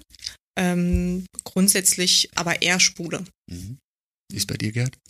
Ähm, prinzipiell alles, was funktioniert. Und funktionieren, funktionieren tut momentan auch eher die Dan Cuban und auch Rotaries und auch Spule ab und an bei verschiedenen Stellen.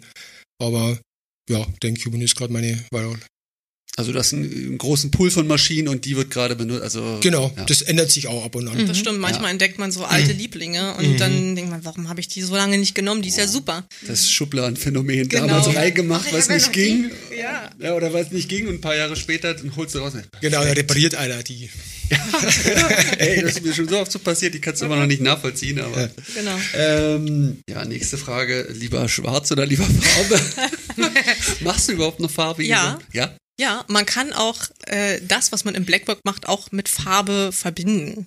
Mhm. Also man kann auch gezielt Farben einsetzen in Blackwork-Formen, Mhm. sage ich mal. Aber natürlich mehr, also bei uns wird auf jeden Fall mehr Schwarz benutzt als Ja, ich- Farbe. Ich könnte jetzt nur Rot mit einbauen in Blackwork Ja. so, aber. Ja, aber oder auch Gelb oder einfach äh, ja klare Farben. Mhm. ich Klare. Farben. Genau. Also keine großen Farbkompositionen. Nö, aber ich mache auch noch Farbe. Also Mhm. ich mische auch gern und so weiter. Ja. Also das macht auch Spaß. Auch mal zwischendurch was anderes zu machen, ist auch schön. Mhm. Ja. Also, und das lässt sich vor allem wirklich sehr gut kombinieren.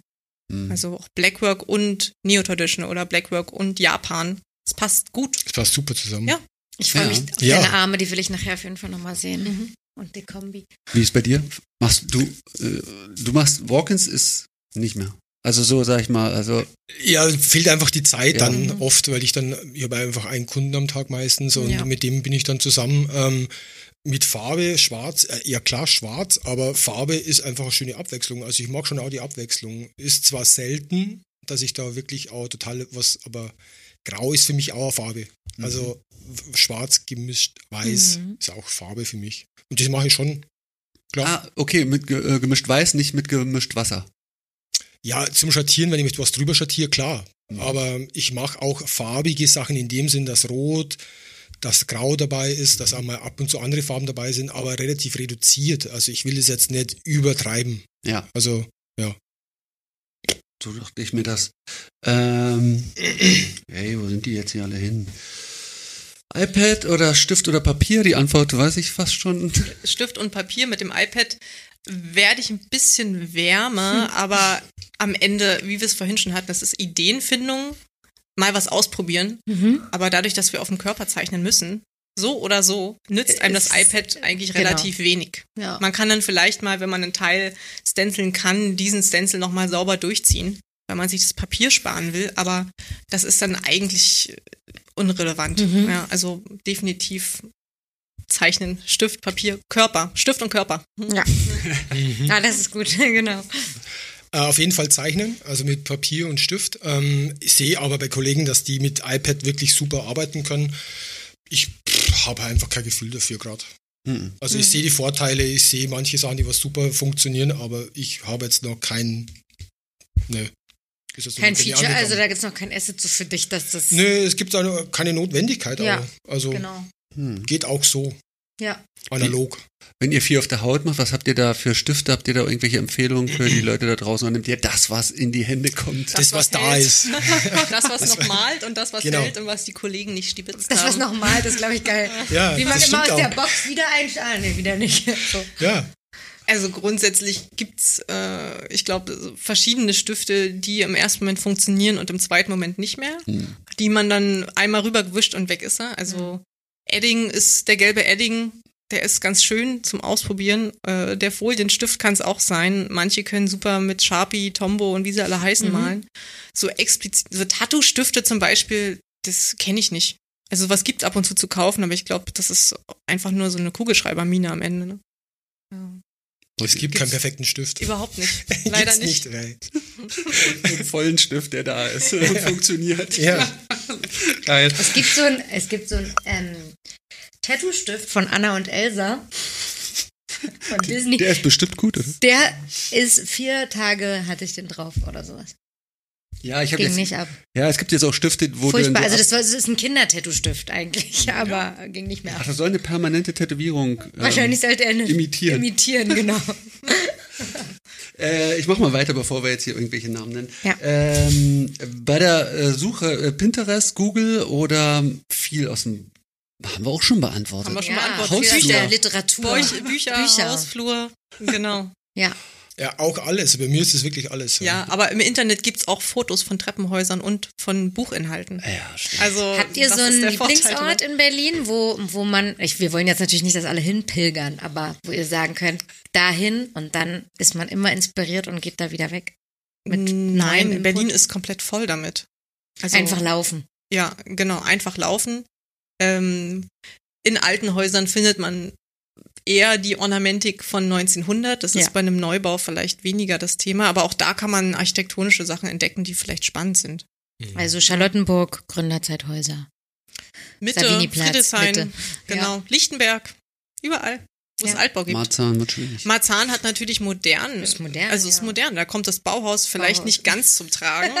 ja, äh, also Aber was, was kann man jetzt äh, für eine Tätowierung in einem Plattenbau nutzen? Also wenn man es jetzt mal wirklich ist ein Extrem. Wo du, Brutalismus. Brutalismus ist zum Beispiel äh, Reduzierung auf, auf kantige, auf schwere, auf oft sehr wehrhaftige äh, Wirkungsweise von Gebäuden. Und ich finde, dass der Blackwork teilweise ja sehr große Überschneidungen hat. Stimmt, ne? mhm. Also, Brutalismus, das ist ein Wort. Wenn, das ist, heißt so. hm? Genau. Und das ist Das kann man wirklich- da lernen in Marzahn. Das kann man Das auch kann in Marzahn lernen. Definitiv. Ja. Also mein Rücken zum Beispiel hat auch ganz viele Vierecke und kann auch mit dem Gebäude irgendwie verbunden werden, wenn man will. Mhm. Also es gibt keine Grenzen. Es, e- egal Natur, Stadt, es gibt überall was zu sehen. Man Mhm. muss halt nur wollen. Aber ähm, das ist auch ausgewogen, dass ihr im Netz guckt und in der realen Welt oder präferiert klar. da was? Ja, Also für mich, ja. Für mich Fall. auch. Ich sag mal so, in Büchern ist es natürlich ganz spannend, weil nicht jeder diese Bücher hat. Ja, Also stimmt. der Faktor ist natürlich interessant. Wenn man das Internet aufschlägt, kommen oft Wiederholungen. Äh, bei alten Büchern vor allem sind eben Dinge drin, die sind nicht unbedingt jedem zugänglich. Das macht's auch spannend, muss ich sagen.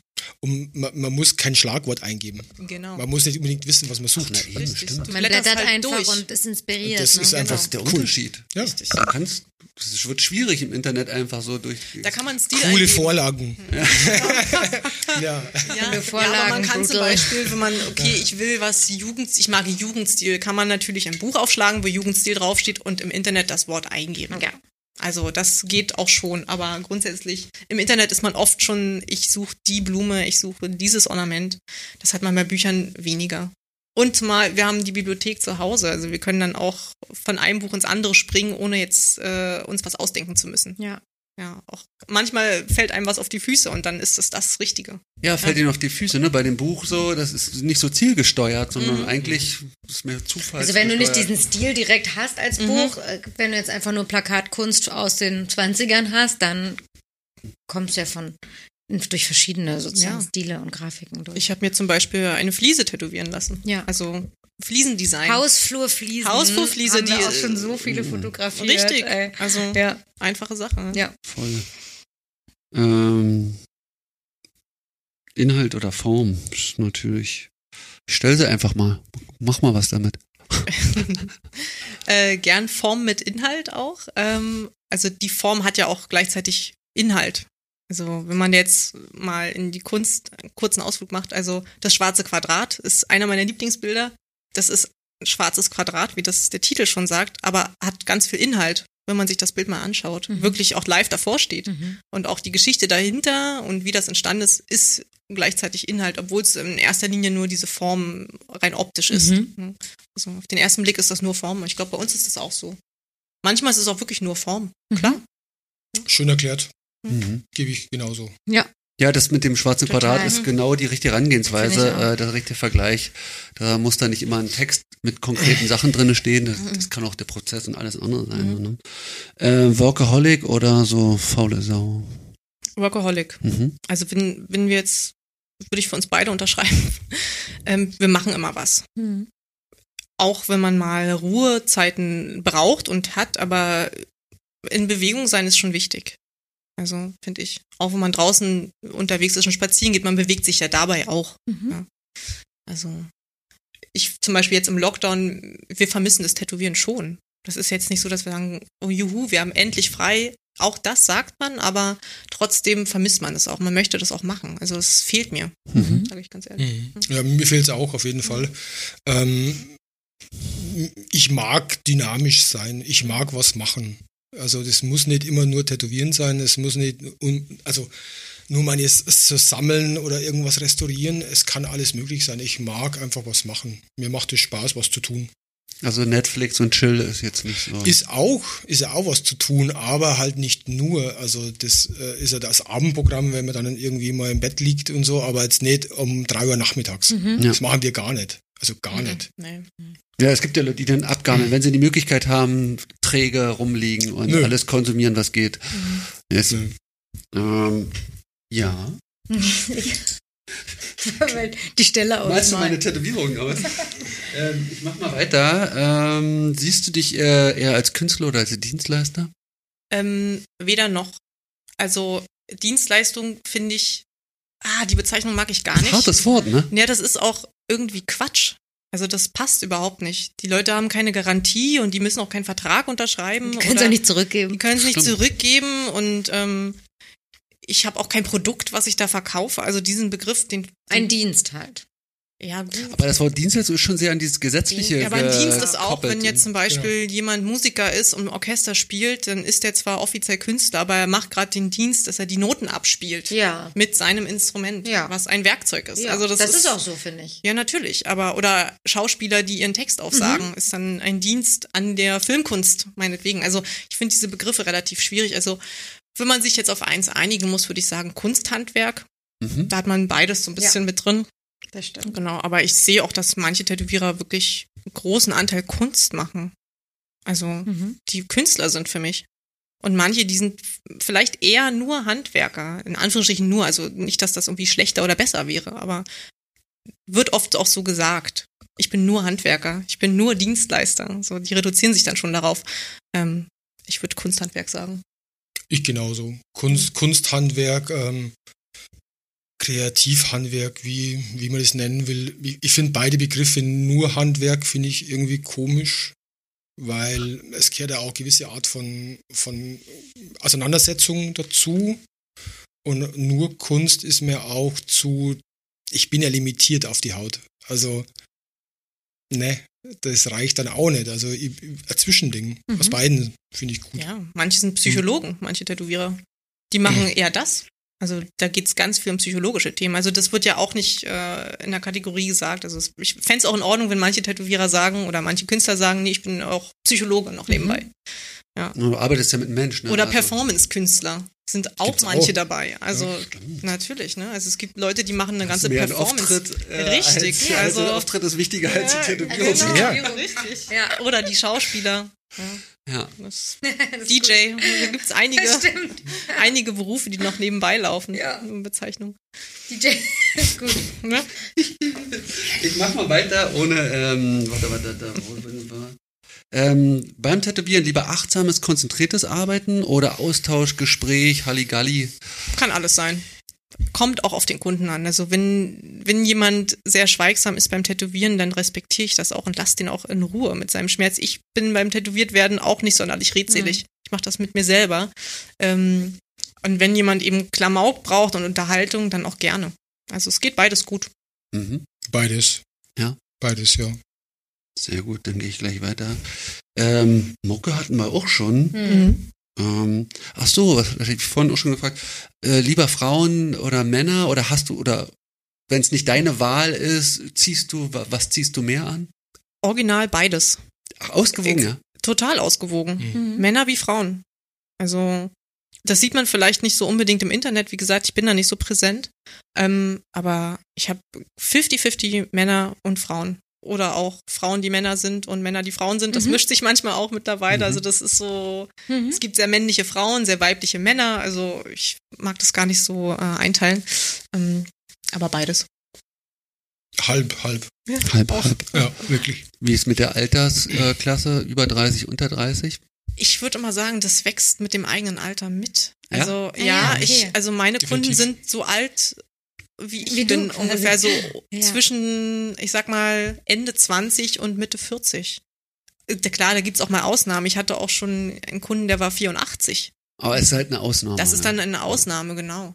Aber man kann jetzt nicht sagen, dass, dass der Stil der älteren Zielgruppe, also das erfahrene, tätowierte Menschen, ist natürlich jetzt eher schwer, diesen Stil suchen. ist jetzt schwer zu sagen, weil, wie gesagt, das Alter wächst so mit. Also die, umso älter wir werden, ne, umso Aber ihr habt auch 18-Jährige, die kommen und das erste Tattoo ist eben gleich ein ganzer Eben eher weniger. Arm. Also das meine ich. Also die, die, Ja. das Alter von den Kunden passt sich auch dem eigenen Okay, Alter an. ja. Also die sind meistens dann doch eher in diesem Bereich als 18. Passiert auch mal, aber es sind eher dann so Ausflüge. Wie, so alt wie man selber ist meistens. Mhm. Also empfinde ich auch so. Lustig, hm? Es ist, man wächst mit mit den Leuten und die wachsen mit einem mit. Mhm. Ähm, ich empfinde das, dass ähm, die Reichweite, wenn man ganz, also 18 Grad geworden ist und sich so tätowieren lassen will, dass es gleich großflächiger wird, es gibt's schon, aber es ist ja nicht irgendwie die Regel. Ja. Also es sind eher die Leute, die was eh schon sich damit mehr auseinandersetzen, mehr mit dem Tätowieren auseinandersetzen, mehr mit sich selber oft und dann irgendwie diesen Schritt gehen Mhm. Wollen. Ist Ein bisschen fortgeschrittener. Ich habe relativ wenig bis gar keinen Anfänger. Ja. Also das ich gibt's bei mir echt mittlerweile sehr, sehr, sehr selten. Es gibt's, aber das ist so, das erzähle ich dann ja jedem, weil ich so gar nicht glauben kann. Ja. so es echt gibt ja wow. auch Leute, die fangen mit 40 erst an. Genau. Also auch das gibt es ja Ja, ja, Anfänger, ja, ja. die aber schon älter sind. Ja. Ja, aber das Sehr interessante Leute auch. Ja. ist ja auch eine Präsentationssache, ne? Wenn man jetzt vielleicht nicht in Medien oder irgendwas ist, Genau. ähm, dann muss man, ist man im engeren Kreis und da kommen die Leute nicht mit 18 hin. Oder selten mit 18. Genau. Mann, die nächsten Fragen ah, übrigens sich fast ah, hier. Custom Design oder Tattoo Flash. Das Ist doch gut, wenn wir das schon haben. Ja, haben wir gut. schon durch. Ach so, mit der E-Mail, äh, seriöse E-Mail mit Referenzfoto und alles Kram. Oder lieber eine kurze WhatsApp-Nachrichten hatten wir auch schon geklärt. Ich sag mal so, E-Mail ist ein bisschen einfacher der, wegen der Organisation. Mhm. Wir kriegen aber alles. WhatsApp, E-Mail, Facebook, Instagram. Da kommt auch mal was durcheinander. Also E-Mail ist grundsätzlich uns lieber, einfach nur damit man sich besser organisieren Ja. kann. Also Und dann bitte. Fotos, wenn dann aus dem eigenen Portfolio. kann auch mal was aus einem anderen Portfolio sein, aber es wäre gut, wenn die Leute sich schon angeschaut haben, wer, was man macht. Ja. Und man nicht der Ersatz für jemand anders ist, der ein Genau. paar Kilometer weiter weg wohnt. tot, dann ist okay. Dann geht's. Ja, Dann ja, geht's. oder Dann es gibt ja auch wieder. Leute, die, wo man total Bock hat, das weiterzumachen. Also ich habe auch, ich habe zum Beispiel mal einen Kunden gehabt, der hatte beide Arme von Sabine Gaffron. Mhm. Die selber war nicht mehr so erreichbar für ihn, weil sie einfach in der Schweiz und es war einfach schwierig, irgendwie da ranzukommen. Das war total toll, das weiterzumachen. Also so sowas weiterzumachen, ist ist super schön. Und da freut man sich. Man sieht Ja. die Sachen, die sind irgendwie da schon 20 Jahre alt gewesen Ja. und die sehen immer noch genial aus. Das ist natürlich auch wieder was Besonderes. Also, Mhm. das ist dann schon cool. Ich mach weiter mal. Mhm. Ähm, Social lieber. Seid ihr mehr im Social Media äh, Bereich oder lieber im ähm, realen Leben? Wie, wie ist da die, der Prozentsatz? Also, ich, Bildschirmzeit. also meine Handys Bildschirmzeit her. sind, glaube ich, 50 Minuten am Tag. Das mit ist allem drum und wenig. dran. Äh, Cool. Ja. Ja. Ähm, bei mir definitiv reales Leben. Ja. Aber auch, ich muss auch sagen, das ist vielleicht auch, weil ich es nicht unbedingt machen muss, weil ich immer hier war in Berlin. Also ich glaube, Leute, die viel rumgereist und umgezogen sind, für die ist das was ganz anderes. Ich habe halt hier meine Berliner Kunden auch Mhm. oft. Also es ist natürlich viel einfacher. Also ich habe den Luxus zu sagen, ich brauche das nicht so dringend Ja. wie manch andere. Und das ist genau der Unterschied für mich, weil ich doch ein paar Mal umgezogen bin. Und ähm, wo ich gewohnt habe, für mich schwierig war, meine, mein Gefühl zum Tätowieren, die Leute dazu zu haben. Mhm. Und da muss man vielleicht auch einen Ticken mehr extrovertierter damit umgehen. Aber es gibt ja auch so eine Grenze, wo man dann nur mit dem sich identifiziert. Also man kann es super nutzen, finde ich, und ähm, man kann sie auch total verlieren. Also ist dann jedem selber überlassen, wie weit dass er sich da die Zeit äh, investieren möchte oder identifiziert damit. Ich meine, es ist ja auch ein Image, was man dann hat. Und Wie handhabst du das bei deinen, ähm, bei dem Auftritt bei Social Media? Also du, keine Privatfotos. keine Privatfotos und die, die Tätowierungen, die dir gefallen, die fertig sind, die lädst du hoch, wenn sie gut sind und das Foto Auch ist. nicht immer. Okay. Also das ist wirklich so, wie es mal in den Sinn kommt. Manche Sachen werden nie fertig, das sind aber wirklich Ganzkörpertätowierungen, die was aber irgendwie nie zu Ende gemacht werden. Es gibt verschiedene Gründe, warum. Oder auch ich kein Ende finde. Und bei manchen Sachen, ja, ist so. Also das ist wirklich, das kann man nicht wirklich einteilen. Oder Sachen, die was mir einfach irgendwie in dem Augenblick, wo ich mich selber gut damit fühle. Wo ich mir Kein denke, so, Konzept so. es gibt kein Konzept. Es gibt Ja. auch kein, ich mache immer alles gleich, Ja. Fotos. Ich präsentiere mich so. Das ist echt einfach so, wie es gerade ist. Mhm. Der Prozess Fotografieren nach dem Tätowieren ist mir eh echt ganz unlieb, weil man hat dann oft so viel geteilt, dass das Foto eigentlich das nicht widerspiegeln kann, was das ist. Mhm. Und auch nicht, ähm, man kann es präsentieren, aber macht irgendwie auch keinen Sinn, weil Tattoos eigentlich im Live funktionieren oder im Leben funktionieren, vor allem das, was ich mache. Also das hat dann nicht so, okay, Perfektion finde ich cool, aber ist nicht alles. Also ist jetzt nicht auch mein totales Bestreben, Perfektion zu haben in der Technik. Also mir geht's um andere Sachen. Und ja, wie soll es das dann einfangen? Wie soll das gehen? Ja? Video ist auch keine Op- Option für dich, dass du sagst, meine Sachen wirken besser im Video und ich mache jetzt noch Videos. Nee. Also ich habe das, ich, ich sehe es immer wieder, dass ich Live-Sachen von anderen Tätowierern sehe und das Foto mit dem Realen wenig zu tun hat. Genauso wie ein Kollege von mir, der Hannes, der macht so wirklich für mich super coole Tattoos. Aber fotografieren oder fotografiert kommt es nicht so rüber. Also das ist nicht einfangen, einzufangen. Es ist einfach schwierig und auch wie der Mensch dazu ist. Also im realen Leben ist es doch irgendwie cool, das zu sehen. Ja.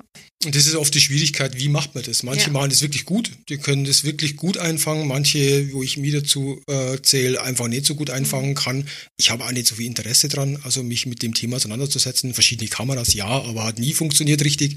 Habe ja auch nicht irgendwie meinen Fokus drauf. Aber du bist bei Insta erfolgreich, oder? Also, Weil ich relativ früh angefangen habe. Ja. Also ich Ah, war relativ, okay. relativ früh dabei. Also ich, ich denke mir halt wegen dem, weil ich einfach dann damals das relativ früh gemacht habe und einfach auch diese, diese Stilrichtung nicht so übersättigt war. Mhm. Also es ist dann einfach interessanter, wenn man es dann nicht so oft sieht. Ist Mhm. immer so. Wo bleibt man hängen? Bei Sachen, die was man jetzt noch nicht so oft gesehen hat. Mhm. Ja. Ja. Stimmt, also ist da, da ist kein Konzept dahinter, dass du dich besonders gut äh, vermarktest zur richtigen Zeit irgendwo. Die Uhrzeit um 18 Uhr, meinst du wegen dem? Ja, so, äh, genau, es gibt ja Leute, du hast ja die Wahl, dich jetzt komplett danach zu richten und diesen ganzen Algorithmus mitzumachen oder drauf zu scheißen. Äh, Ich, es gibt keine Zeit, es gibt auch keinen Tag. Ja. Gar nichts. Aber interessant war schon, äh, du machst, hast ein auffälliges Produkt und warst zeitig dabei. Das reicht ja, Ja. manchmal schon, ne? Ja, ist es so. Und weil einfach diese sozialen Medien einfach da einen Sprung gemacht haben. Also von Facebook war es natürlich schon cool, aber hast einen Computer gebraucht und jetzt mit dem Handy bist ja immer, kannst ja Am immer Start, irgendwie ja. dich am Start haben. Meine, Schau mal, was in der U-Bahn passiert oder S-Bahn. Und jeder will sich irgendwie ablenken, weil er einfach nur durch den Scheißverkehr will. Ja. Ähm, tja, auch wieder äh, lieber eine achtstündige Sitzung oder acht einstündige Termine. Also Meine Lieblingsfrage. gibt's das, also ich habe das Gefühl, ihr habt einen Kunden am Tag. Genau. Genau, wir haben beide einen Kunden am Tag. Manchmal zwei, wenn eben Leute sagen, hey, ich schaffe drei Stunden und man denkt, okay, ich habe noch mal drei Stunden, dann mache Ja. ich die auch. Ähm, grundsätzlich gerne so, dass die Leute selber einschätzen können, wie lange kann ich denn ungefähr. Also, aber das findet man spätestens nach dem ersten Termin raus Ja. miteinander. Ja. ja. Vorteil von Stammkunden, dass man das Genau, einschätzen kann. richtig, Ja. richtig. Und die sagen das dann auch eher, die schämen sich dann auch nicht. Die sagen dann auch ehrlich so, hey, heute geht's mir nicht so gut. Ja, Hast oder ich schaffe heute nicht so lange oder ich muss mein Kind abholen, ich muss pünktlich weg. So, Ja. Ja auch. Hm. Was du vorhin auch meintest, ist halt auch einfach wichtig, dass das äh, ähm, eintaktbar ist. Ist okay, eine Stunde, aber ich muss es wissen, weil mir Genau. sonst ein bisschen Kohle fehlt oder äh, ich, mir langweilig ist am Ende des Tages. Richtig, ja. Wie ist das bei dir, wenn du äh, mit den zwei, wenn Leute mehrere Tage kommen und er kackt ab, kriegst du schnell noch Ersatz? Oder? Äh, glücklicherweise ja. Mhm. Also nicht immer, aber glücklicherweise gibt's immer äh, Leute, die was in der Nähe sind und, und die auch, auch wirklich Bock haben drauf. Und es, ich habe mit ihnen nie normale Tätow Tätowiertermine. Also es gibt eine Handvoll Leuten, die was einfach, die kriegen keinen Termin. sondern ich melde mich und dann haben sie Zeit oder haben sie keine. Also ist ganz unterschiedlich, aber Springer. meistens Springer. Aber ich habe echt Glück, muss ich Und sagen. die sind Glück. Springer, weil du das willst oder weil die das wollen? Weil es oft auch schneller geht. Mhm. Also ist es wirklich so, dass es echt schneller geht? Mhm. Vor allem Klar, jetzt Logo, mit ne? dem ganzen Corona, das ganze Jahr ist nicht planbar. Also weil viele Sachen von auch vom Ausland oder auch von Reisebestimmungen, manche haben einfach Berufe, wo sie wirklich vorsichtiger sind. Ähm, da gibt's halt dann die, die was dann immer in der Nähe sind und Bock haben. Äh, sehe ich auch wieder einen Kontrast. Und Du sagst Berliner, seid schon immer Berliner Stamm, bei dir von außerhalb. Mhm. Ist auch total Mhm. unterschiedlich Ja. bei euch. Aber es mischt sich witzigerweise jetzt, dadurch, dass wir auch zusammen sind. Also, oder nicht dadurch, dass wir zusammen sind, also vielleicht auch dadurch. Also ich habe auch teilweise Kunden, die kamen von Gerd dann zu mir oder auch andersrum. Ich habe auch Stammkunden gehabt, die dann zu Gerd gegangen sind oder Leute, die wir uns original teilen, wo wir beide tätowieren. Ähm, sogar gar nicht so wenige, wenn ich mal so überlege, mm, wo wir uns fast schon das äh, aufteilen, ja. Irgendwie. Ähm, und die kommen dann auch mal von woanders her. Also ich habe auch Leute von, die nicht aus Berlin sind. Ich habe auch Stammkunden auch schon vor Gerd gehabt, die nicht aus Berlin kamen. Ja. Ja. Genau. Gibt es ja Eifersüchteleien, wenn jemand wechselt? Nie. Nee, im Gegenteil. Also ich freue mich immer, wenn ich, also auch zu ganz anderen Leuten, ich freue mich immer, wenn Menschen schöne Tätowierungen bekommen. Also ob, ob das nun bei mir ist oder bei jemand anders, ich freue mich einfach, schöne Tätowierungen zu sehen. Und man sieht gar nicht so oft so schöne Tätowierungen auf der Straße, was ich immer ganz erstaunlich finde bei dem ganzen, bei der ganzen Auswahl. Aber so dann im Sommer, wenn dann alle sich ausziehen und man sieht dann mal was, Ja, ja, genau. das ist jetzt selten was in der Bahn oder unterwegs, man denkt, boah, das ist ja geil. Was ist denn das? So, ne? Gibt's du was, was du so feierst, wenn du jetzt mal in einer anderen Stilrichtung guckst? Auf jeden Ähm, Fall. Total. Ja, Ja, also, wo, also- man, wo man trotzdem sagt, boah, die Sachen von dem oder von der finde ich Wahnsinn. Auf jeden Fall. Also ich finde ganz verschiedene Sachen cool. Also Japan ist ein großes Thema und ähm, auch traditional, auch neo-traditional, da darf es mir nicht zu kitschig sein, aber ich einfach klar aufgebaute, gut erkennbare Sachen. Da fängt's schon mal an. Ne? Also da fallen schon einige Stile wieder raus. Also Dinge, die man von 10 Meter Entfernung überhaupt gar Immer nicht noch. einschätzen Mhm. weiß. So, dann, die finde ich dann natürlich auch nicht so interessant, weil die erkenne ich ja auch nicht. Äh, Gerade unterwegs. Ne? Also in deiner Instagram, wem du folgst, Blase, sind auch andere Tätowierer Total aus anderen. Stilrichtungen. Ja, Bei dir Alles auch? Ja, voll. Ja, Japan finde ich einfach so super, super schön, super cool. Äh, Es gibt Leute, die was einfach mit dem Blackwork sehr ähnlich arbeiten mit dem Körper, aber halt noch komplexer. Und das finde ich, und das funktioniert. Das ist wirklich, äh, äh, also feiere die total. Ähm, alle, die was ihr Handwerk können und äh, sich Mühe geben. Mhm. Also da ist echt wirklich Bandbreite wirklich riesig. Also wir haben ja bei Bruno Eisen immer wieder Gasttätowierer Mhm. und ich bin erstaunt, wenn ich die live arbeiten sehe, wie oft mir das gefällt. Also ich bin dann immer so, ey, sag mal, was war denn das? Ja, total cool. Ähm, ich bin da eigentlich relativ offen. Also ich bin jetzt nicht nur meins ist das Coolste. Ja, ja. Also das ist es nicht. Aber Oder so in der Szene bleiben, dass man sagt, ich gucke mir nur schwarze Sachen an. Nee, das also man, mich interessiert natürlich das, was ich mache, was meine ähm, vielleicht bekannten Kollegen machen, natürlich schon mehr, ist schon klar, weil ich mich mit dem mehr auseinandersetze. Ich kann mich da mehr, mehr auch mich hinterfragen oder wo, was mache ich da überhaupt? Oder, aber nee, also ich schaue mir echt wirklich durch die Bank alles an. Ja, finde es auch gefallen. Ne? Man kann ja auch durch die Bank sich alles angucken und Ja. alles wegkritisieren ne? oder äh, einfach offen sein. Das, Ja, man kritisieren manche Sachen sehe ich ja schon, was irgendwie so, naja, also ob das jetzt irgendwie so langlebig ist oder das und das, ja, klar, aber ich finde es trotzdem, ist ja Tätowierung und ich bin Tätowierer. Also ich finde es ja immer cool, wenn jemand Tattoos hat. ja. Was, kann, was könnte ein Neo-Traditional-Künstler von dir lernen? Wenn er einen Tag mit dir verbringen würde? Äh, dass man gar nicht so viel vorbereitet. was im Neo-Traditional ja nicht funktioniert. Ja. Also das ist ja wirklich ausgearbeitet, Ja. das Ganze. Und äh, Sonja, technisch, gibt's da was, wo man sagt, würde man einen Tag mit dir verbringen als, was weiß ich, Traditional oder Neo-Traditional oder auch Realistik-Künstler, was könnte man mitnehmen? Mm, Also ich würde mal bei Traditional und Neo-Traditional, das würde ich mal so ein bisschen rausnehmen, weil das im Endeffekt ähnlich aufgebaut ist. Es sind Linien und das ist Fläche und Haut. Also diese Bereiche. Ne? Vielleicht, wenn man was extremere Beispiele gegenüberstellt, meinetwegen, also Realismus Farbrealismus und Blackwork Mhm. mit dicken Linien. Ja, Mhm. so, also das zum Beispiel. Ähm, was heißt lernen? Also grundsätzlich wichtig bei all diesen Sachen ist Kontrast. Definitiv. Mhm. Also wie viel Fläche bedecke ich, wie viel Haut lasse ich stehen, wie Mhm. hell, und- wie ist hell und dunkel aufgeteilt und das kann man eigentlich in jedem Stil machen. Mhm. Also auch Blackwork sieht auch neben Realismus teilweise super cool aus, Mhm. weil das trotzdem einen ähnlichen Prozentsatz an Kontrasten hat. Ähm, ich glaube, das ist, das ist eigentlich so der Kern und auch, wie es an den Körper natürlich angepasst ist. Ja. ja. Vielleicht fallen da, meinetwegen Feinline, Minimalistik-Tattoos fallen da vielleicht jetzt mal raus. Hm. Ja, also die würde ich da, da würde ich sagen, okay, da kann man, das kann man überhaupt nicht zusammentun. Ne? Aber selbst äh, mein Kollege, der Marshall, der Schrift macht, Ja.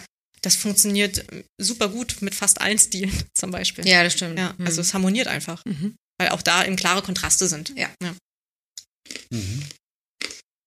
Ähm, Stammkunde oder Sammler? Ha- Haben wir auch schon beantwortet. Mhm. Stammkunden.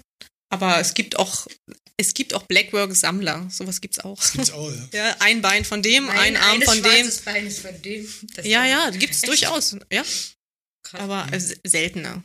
Die Mhm. viele finden dann Gefallen am Gesamtkonzept. Ja.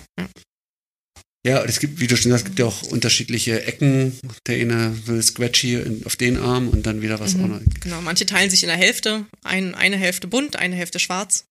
Bei, das war vorhin schon mal so, dieses Hand-In-Fläche oder sowas. Ähm, lieber eine gro große Arbeit, ein Backpiece oder lieber äh, so, eine, so ein Handrücken? Also eine, ich würde darauf hinaus, lieber einen leichten Job, der irgendwie präsent ist äh, oder harte Arbeit, die man Backpiece kann auch ein leichter Job sein. Also das ist, glaube Ja? ich, ja, ne, das ist ja dann bei manchen Leuten, also das sieht man ja auch öfter, die nehmen ein, Bild, was auch auf eine Hand passen würde und machen das groß. Ach so, du, ja. Kopierer, 200 Prozent, fertig. Aber zum Beispiel ist es ja ein anderer Prozess, sag ich mal. Ja. Backpiece ist stundenlange Arbeit und Handrücken ist Genau, aber schneller ein, Hand, Fame. ein Handrücken kann, das stimmt. Also das hat aber auch wieder mit dem Internet zu tun. Ja. Und Ja. gar nicht mit dem Spaß an der Sache. Ja. Der schnelle Fame ist natürlich klar, wenn man ein Gesichtstattoo hat oder der schwarze Hals oder die Finger bis vorne zu, ist auf Instagram erstmal so, oh, das ist ja irgendwie krass. Mhm. So, aber das hat ja mit dem realen Prozess gar nicht viel zu tun. Das kann total die madige Arbeit sein, wenn man da jemanden die Finger vorne die Fingerkuppen tätowiert. Ja, also das hatten wir letzte Woche das Thema erst. Da habe ich äh, unserem Lehrling vorne die Handinnenfläche bis zu den Fingerkuppen gemacht. Das war total intensiv. So, ne, da ist dann vielleicht Aufgrund das, des Schmerzes. Genau, und einfach, ja, aufgrund der Stelle und so weiter. Dann ist dann vielleicht das Backpiece, wo man dann Stencil drauf, Outlines, vielleicht sogar einfacher, weil es einfach klappt und äh, genau, ja. also das ist, würde ich gar nicht auf die Größe beschränken. Aber tendenziell kommen natürlich die Leute eher mit größeren Konzepten. Größer macht, ähm, macht mir mehr Spaß, prinzipiell. Kleiner macht schneller Befriedigung. Das macht, Mhm. Ja. Deswegen macht es Das auch. Spaß. Genau. Mhm. Das ist eine andere, andere Art Spaß. Ja, dann. man ist dann einmal- einmal fertig. ja. Ja. Und man hat dann irgendwie, ach, mal abgeschlossen. Und jemand freut sich gleich und Genau, es ist gleich mal direkt und keiner ist total Effekt. zerstört und irgendwie, sondern Ja. hey, ich habe ich hab so viele Sachen, die was vielleicht nie fertig werden, die was nie Mhm. hergezeigt werden können, weil sie einfach nie fertig werden, äh, wo einfach der Prozess einfach wichtiger ist wie die Fertigstellung. Ähm, Finde ich genauso gut. Sebastian ist ist, halt- ist ist halt- schwierig, ne? Ist natürlich, ist ja, die Befriedigung ist natürlich anders. Aber Mhm. hat trotzdem auch einen ganz einen großen Wertstellung, finde Ja. ich. Also, das ist dann die zwei, das kann man echt schlecht vergleichen, Ja. finde ich. Also, das eine und das andere ist. Aber was vor allem vielleicht, also mir macht zum Beispiel auch mehr Spaß, äh, eine ewig lange, dicke, fette, schwarze Linie zu ziehen. Meinetwegen als äh, ein kleines Miniaturtattoo zu machen. Mhm. Einfach so, auch weil mir die Optik besser gefällt. Selber. Also weil ich es ästhetisch ansprechender finde als so ein Minimal-Tattoo zum Beispiel. Mhm. Ein kleines Feinline-Ding. Aber das Feinline-Ding kann auch Spaß machen zwischendurch. Ne? Total. Aber rein optisch ist das andere vielleicht eher ansprechender für uns. Dein Chestpiece ist ja auch eine große Tätowierung, Mhm. besteht aber nicht aus einer einzigen langen schwarzen Linie, ne? Genau, das sind sehr, sehr viele äh, über, glaube ich, ich glaube, das hat auch. Gerhard gemacht. Das hat, glaube ich, neun Stunden haben wir Ja. gedottet. Mhm. Alleine. Aber die Weitenwirkung ist trotzdem relativ, also, Ja. sag ich mal, organisierte, übersichtliche Total. Form. Mhm, mhm, mhm. So, ne? Neun Stunden Das- in einer Sitzung. Oder habt ihr es geteilt? Das waren zwei Tage. Wir haben zwei Tage Zwei gemacht, Tage. aber das, genau, aber das äh, war dann mit Hals und mit Schattieren nochmal drüber und so. Der zweite Tag war auch wesentlich kürzer. Mhm. Ja, die Fernwirkung ist geil. Ah, und krass. Und da unten ist es so. ähm, Da sind die dicken Linien. Das sind die Jugendstil auch Elemente dann so ein Ja, bisschen drin. Ornamentik. Ornamentik. Genau. so. Mhm, genau. Und da, wenn du das über zwei Tage machst, du legst es an und machst es weiter, ist jetzt nicht, habe ich schon mal gesehen, Hälfte, Hälfte, damit es schmerzfreier ist.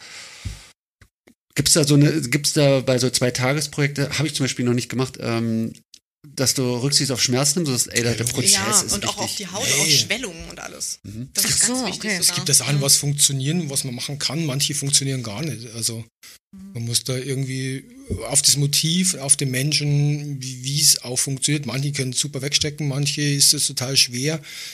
Es kommt auch darauf an, wo man sich tätowieren lässt. Also wo es, ich meine, es gibt halt Schwellungen am Arm, die kann man nicht wegignorieren. Mhm. Da kann ich dann am nächsten Tag einfach nicht mehr so hin oder nochmal ein Stencil drüber machen, weil ich immer denke so, naja, wenn es abgeschwollen ist, dann schaut es vielleicht ganz anders aus. Also ich mal so, Abgesehen von Schmerz, genau. so eine Sachen gibt's auch noch. Ja, Natürlich, gibt's ja auch noch. Gerade Linien, die was einfach nach der Schwellung halt definitiv nicht mehr gerade sind. Also das, Ach, das eben. es ist dann definitiv. das muss man schon, man muss schon ein bisschen planen, Ja, total. was für Ja, Schritte, ja. dass ich mache. Genau. Sonst Also, geht's ja nicht. Wenn man Und den das Arm tätowiert und man macht als allererstes den Ellenbogen und äh, die Armbeuge komplett schwarz, dann Brauchst du morgen nicht mehr. brauchst du Kommst morgen nicht mehr, Brauchst du ja. morgen nicht mehr, das ist halt. Quatsch. Also man muss sich das schon ein bisschen einteilen, Ja. sag ich mal. Also erst Linien und dann die riesige Schwarzfläche oder dann nochmal den Schatten drüber macht dann eher Sinn. Ja. Ja. Genau. Hm. Ja, das waren sie schon. Vielen Dank für die Schnellfragerunde. So, jetzt Dann du kommt jetzt meine, Kann- meine kann letzte ja auch Frage aus- für heute. kann auch ausarten. Ja. Ja, weil Sebastian ist wirklich, da sind wir beide auch einfach. Du hast eine kurze Aufmerksamkeitsspanne. Ach nee. Wir haben das jetzt auch lang geantwortet. Nee, das meinte ich vielleicht. nicht. Oder was meintest du? Was? Ich habe eine kurze Aufmerksamkeit. Ja, habe ich jetzt einfach mal einen Raum hier schon mit dir sechs Stunden. Sag mal. nee, nee, äh, nein, bei den Quickies. Ähm, ja, du, du nimmst den, den Quickies ihren Begriff, Ach so, ja. weil genau. du noch was dazu Als sagst und weil du es ja. einfach als Gesch du, Genau. das, sind, das sind ja keine Interviewfragen eigentlich. Komm mal los, machen. Ja, dann sind die auch schön. Dann als man Interviewfragen Ja sind die gut. antworten. Genau, als, ja. aber als Quickies wären sie Mhm. dann anders. Interessanterweise haben wir heute das eh schon alles gemischt. Ja, Finde ich auch. alles total. durcheinander. Eigentlich wollte ich die Augen zu und durch Frage Du stellen. stellst sie doch. Ähm, sollen wir warten? Nee. Ich Kann ja auch was Langes erzählen. Du kannst auch was Langes erzählen, genau. Wir sollen hier keinen Raum ruhig. Ja, auf jeden Fall kann kann auch ein paar. Filmzitate bringen. Ich bin bereit. Finde ich gut. Ähm, was war dein letztes Augen zu und durch Erlebnis? Mein letztes Augen zu. Da müsste ich eine Gegenfrage stellen. Was meinst du denn damit? Ähm, also ein Erlebnis, wo man quasi einfach sagt, oh Gott, ich mach's jetzt. Also Wo sozusagen du ein Risiko- Überwindung? Wo du Ein- genau. Risiko eingehen musst. Risiko eingehen, überwinden musstest. Das muss ich schon durch, beim Autofahren. Ja, das Äh, kann es auch sein, wenn es ich das hab- letzte war. Ey, ja, naja, also da habe ich zum Beispiel, es gibt wenig Sachen, vor denen ich echt Angst habe. Also wirklich wenige Dinge. Aber beim Autofahren, ich fahre noch nicht sehr lange Auto. Ich habe meinen Führerschein erst vor drei Jahren gemacht. Ich auch Echt? so. Ja, und bin auch drei ja. Jahre nicht gefahren Oh. danach, muss man dazu sagen. Oh, Wegen Kind und allem drum und dran. Das ist dann so ein bisschen schwierig, dann so Mhm. als Fahranfänger gleich das Neugeborene neben sich zu sitzen haben. Mm, Da muss ich mich schon überwinden. Mhm. Einfach weil ich davor, das kann ich nicht so gut, da kann ich mir selbst nicht so gut vertrauen. Ähm, das würde ich als letztes Augen zu und durch Erlebnis bezeichnen. Mhm. Berliner Straßenverkehr als Fahranfänger. Das gilt. Das Vor gilt allem auch total. Parkplatzsituation. Äh, alles. einparken, ich muss das mit Gerd üben. Mhm. Das ist was, was ich echt nicht kann. Also es gibt viele Dinge, da weiß ich, ich kann das vielleicht nicht perfekt, aber ich kann das so, dass es für mich reicht. Und dass ich niemanden umbringen kann dabei. Ist auch ein wichtiger Faktor, aber im Auto ist das was anderes. Also du hast wirklich eher Angst vor der Gefahrenlage, als dass du jetzt einfach nur unter Druck gerätst, weil andere dann irgendwie drängeln oder andere nee, ich habe einfach nur Angst, so. jemanden tot zu fahren. Okay. Oder mich selbst. Ja. Oder beziehungsweise Okay. Mhm. meinen Mitfahrer. So, ne? Also das ist eher so die Angst. Oder das Auto zu Schrott zu fahren. Ja, das habe ich, hab ich gefragt. Du, du hast nicht viele Ängste, habe ich jetzt Nö. gefragt. Nee. Aber der, die Angst vorm Tod ist ja dann auch ein Finale. Aber Angst vom Tod. Ich sag mal so, ich habe keine Lust drauf. Mhm. Also ich habe, naja, ne, warum soll ich jetzt, ich habe jetzt keinen Bock zu sterben, um Ja. Gottes Willen. Ich habe ein Kind, ich möchte sehen, wie der groß wird, aber ich habe jetzt keine Angst vor sowas. Ja. Weil das ja auch, ist ja auch Quatsch, der kommt ja so wieder, so oder so. Das begleitet dich. Das jetzt ist ja nicht eh da, genau. Aber die Autoangst begleitet dich. Ja, Mehr. Die, die, ja, in dem Moment schon, Ja. definitiv, genau. Da habe ich keine Angst vorm Tod in dem Sinne, sondern da will man das natürlich, man will keinem schaden. Ja. Man will ja nichts, niemanden irgendwie überfahren oder so. Das Mhm. muss nicht sein.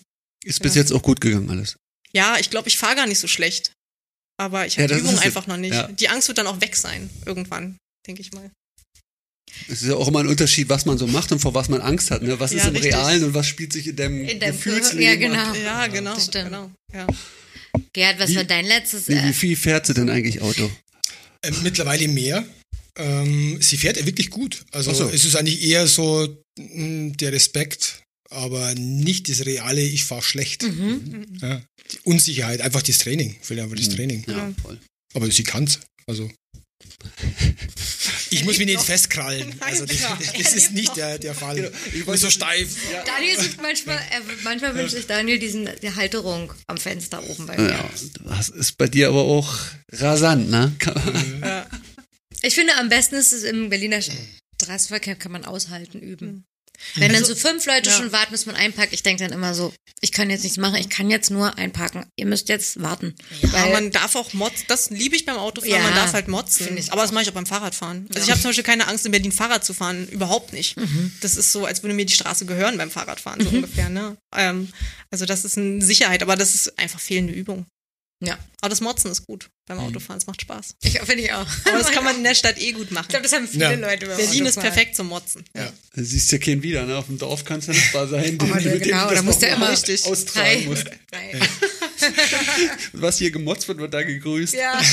ja, genau. Ähm, was hatten wir? Ach so, was war dein, äh, was war dein letztes Augen zu und Durcherlebnis? Äh, Das ist immer wieder Sport. äh, Immer, immer wieder Sport, sich aufzurappeln, äh, auch wenn es gerade irgendwie äh, gerade nicht so reinpasst oder sich nicht so fühlt oder einfach so, ah, mal gemütlich. Und das ist immer so, hey, mach's einfach. Augen zu und durch. Mhm. Das passt doch am besten. Also der Schweinehund. Der Schweinehund klopft immer. Was machst du für einen Sport dann? Ey, p- es- ja Gott, Fahrradfahren gehört jetzt nicht dazu, aber so ist mit dem Yoga sich einfach für den Rücken was Gutes tun, also einfach körperlich zu funktionieren. Mir geht es jetzt nicht um Leistung, sondern einfach seinen Körper funktional zu halten. Mhm. Ja, und das passiert dann meistens entweder da in- gleich in der Früh oder halt dann abends, wo man dann eh schon irgendwie im Energielevel eh schon irgendwie ein bisschen, naja, könnte auch gemütlich sein, vor allem jetzt in der Jahreszeit, was eh dunkel wird, ist Ja. man eh irgendwie früher müde, kommt mir so vor. Ähm, ja, einfach, hey Mann, bringt nichts, mach's einfach. Mhm. Augen zu. Sehr gut. Was ähm, steht für euch so an? Was gibt es? Gibt so ein nächstes Ding? Ähm, Wieder arbeiten dürfen wäre das nächste Ding. Ähm, also genau, gibt es da so einen Plan oder so eine Entwicklungsstufe, so eine nächste? Oder hast du Also ich muss sagen, durch, dadurch, dass ich ähm, durch mein Elternjahr, was länger als ein Jahr war, ähm, sehr limitiert war äh, im Sinne des Tätowierens. Ich konnte gar nicht so viel tätowieren, wie ich hätte wollen. Das ging einfach nicht. Dann habe ich mein Kind in die Kita geschafft zu bringen. Jetzt ist er da drin, haben wir einen Lockdown. Also für mich ist das gerade so, mh, ich habe das Kind bekommen, da war ich eben an einem Punkt, wo ich das Gefühl hatte, jetzt bewegt sich was. Die zehn Jahre sind um und ich mache jetzt, ich traue mich mehr und es geht irgendwie nach oben oder irgendwo hin, es bewegt Ja. sich was. So, ich weiß jetzt, was ich will und so weiter. Und dann kommt jemand und sagt, nee, das kannst du jetzt nicht machen. Oder man hat eben ein Kind und das geht einfach gerade nicht. Ähm, also ich glaube, das wäre für mich so ganz simpler nächster Schritt. Einfach mal wieder normal arbeiten dürfen und können. Ja. Das ist für viele irgendwie selbstverständlich und für viele auch nicht. Und die, die es nicht haben, verstehen das, glaube ich, auch sehr gut, dass Ja. man einfach mal ganz normal arbeiten kann, um auch überhaupt was zu produzieren und Ja. was zu schaffen und ja, das einfach machen zu können, tätowieren zu können. Mhm. Ähm, aber für uns beide, ich meine, es passiert ja die ganze Zeit was im Laden, dadurch, dass mehrere Leute da sind. Die Leute kommen, die Leute gehen. Ja. Ich habe einen Lehrling, das ist auch ganz wichtig. Das Ja. macht auch sehr viel aus in meinem jetzigen Alltag, sage ich mal, wenn man da auch Verantwortung hat und das mir auch ganz wichtig ist, dass der Sachen mitbekommt, die mir selber mitgegeben wurden, die ich als ganz schön empfinde und toll und besonders und wo ich auch äh, nach wie vor sehr dankbar bin, dass ich die gelernt habe. Genau, und das ist ähm, auf jeden Fall gerade eine wichtige Aufgabe, um Dino das beizubringen. Mhm. Wie ist das bei dir? Hast du Anfragen für Lehrling? Würdest du das machen? Hast du es gemacht? Also ich habe es gemacht. Ich habe äh, Leute begleitet. Also ich, ich empfinde es nicht so als Ausbildung hundertprozentig, weil da hätte ich mehr machen sollen oder hat sie einfach nicht so ergeben. Ähm, ich finde, dass das den Blickwinkel aufs Tätowieren verschärft, weil man einfach seine eigenen äh, eingeschliffenen Muster überdenkt. Mhm. Und ein Spiegelbild und äh, der fragt dich Sachen, äh, ist das richtig? Und du so, ja, eigentlich nicht, aber warum mache ich es dann selber? Also, ich finde, es, dass das sehr, sehr wichtig ist, um einen größeren Blick auf das Ganze zu haben, aber nicht zwingend notwendig. Für mich war es wichtig. Ich fand's Ja. cool. Ich fand's cool. Ich Wirklich. finde es auch, also ich finde es schon wichtig, vielleicht nicht unbedingt für einen persönlich, nicht für jeden persönlich, aber grundsätzlich ist es wichtig, dass wir als erfahrene Tätowierer das weitergeben. Weil darüber, ich habe auch schon oft Kritik gehört an der neuen Generation von Tätowierern, die jetzt alle mit Cheyenne arbeiten, die alle Instagram nur noch nutzen und das iPad. Ähm, es ist ja unsere Aufgabe, das weiterzugeben, was wir Das sehen finde ich möchten. auch. Ich Also, schön, dass du sagst. ja, naja, nur Nörgel nützt ja nichts. Ja. Man muss ja irgendwas machen. Also, das ist Quatsch, immer nur das zu kritisieren und aus welchen Gründen auch immer. Aber man muss das einfach weitergeben und aktiv was machen dafür, dass eben junge Tätowierer oder Leute, die tätowieren lernen wollen, eben genau dieses Handwerk auch lernen, was man selber gelernt hat oder ja, was man in Zukunft sehen möchte, dass das Mhm. erhalten bleibt. Würdet ihr so äh, Seminare und Workshops geben oder ist es eher so auf persönlicher Ebene was weitergeben, aber nicht Ich- professionell? Ich finde das auf persönlicher Ebene wichtiger oder sinnvoller, weil bei einem Workshop, da kann ja, da kann ja jeder Dulli hinkommen und sagen, oh, es interessiert mich jetzt irgendwie mal so. Das ist dann, ja, so eine eins zu eins Geschichte, da kommt, glaube ich, wirklich was bei raus. Mhm.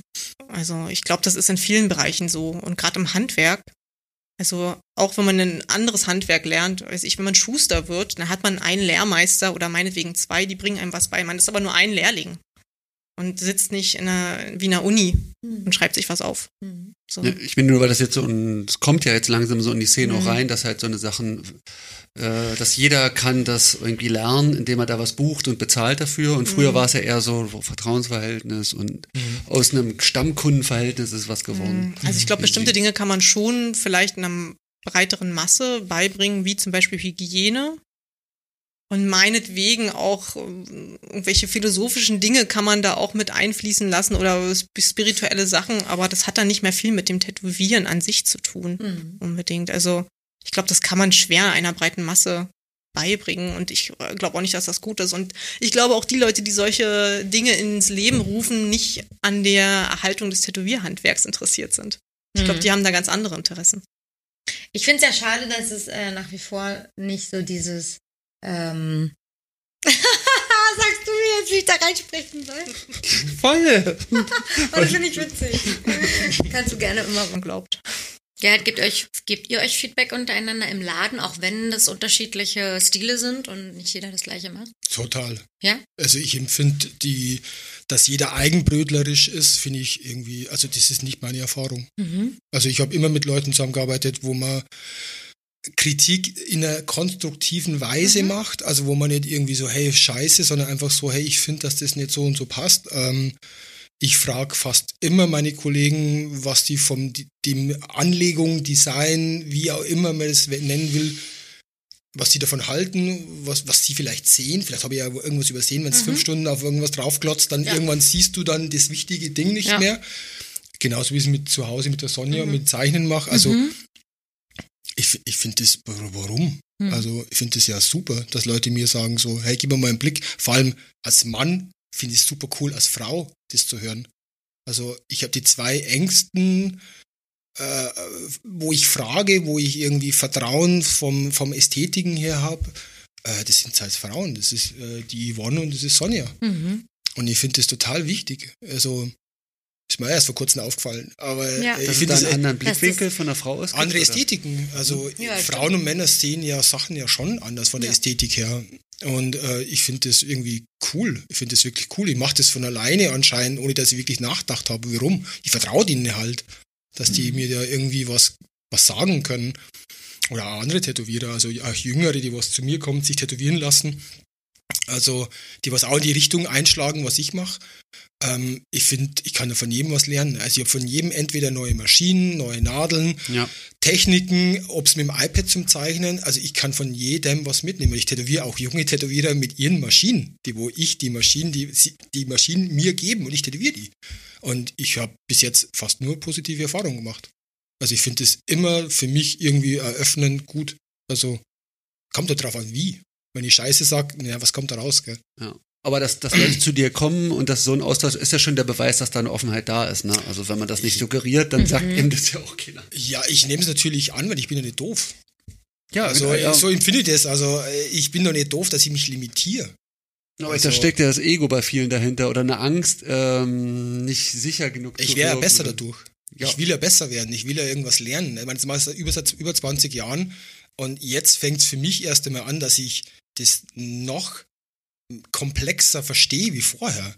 Und was Mhm. kommt dann noch in den nächsten 20 Jahren? Das muss ja echt, das ist ja Wahnsinn. Total. Das ist das Schlusswort. Sie hat's gefunden. Wundervoll. Wundervoll. Das ist es. Ähm, ja, wir machen Schluss. Ja, Und ich frage jetzt auch nichts mehr. Ja, Gott sei Dank. Jetzt hat das, nach der 22. Folge hat das verstanden. äh, Ich vertraue auf den natürlichen Fluss. wir danken euch. Ich danke euch sehr. Es war sehr schön mit euch. Dankeschön. Dankeschön. Finde ich auch. Ich hoffe, wir haben keinen Blödsinn erzählt. Das- Aber vielleicht doch doch. Kann der Hörer Selbst entscheiden. Schreibt doch mal in die Kommentare. ja, genau. was ihr blöd fandet. Vielen Dank euch beiden. Danke. Ja, danke auch. Ja. Danke. Äh, interessante Erfahrung, ähm, wenn, wenn man Fragen gestellt bekommt, aus, äh, was wir uns jeden Tag unterhalten. Ja. Dann man weiß ja, dass da noch mehr Leute zuhören. Ja, das stimmt. Danke.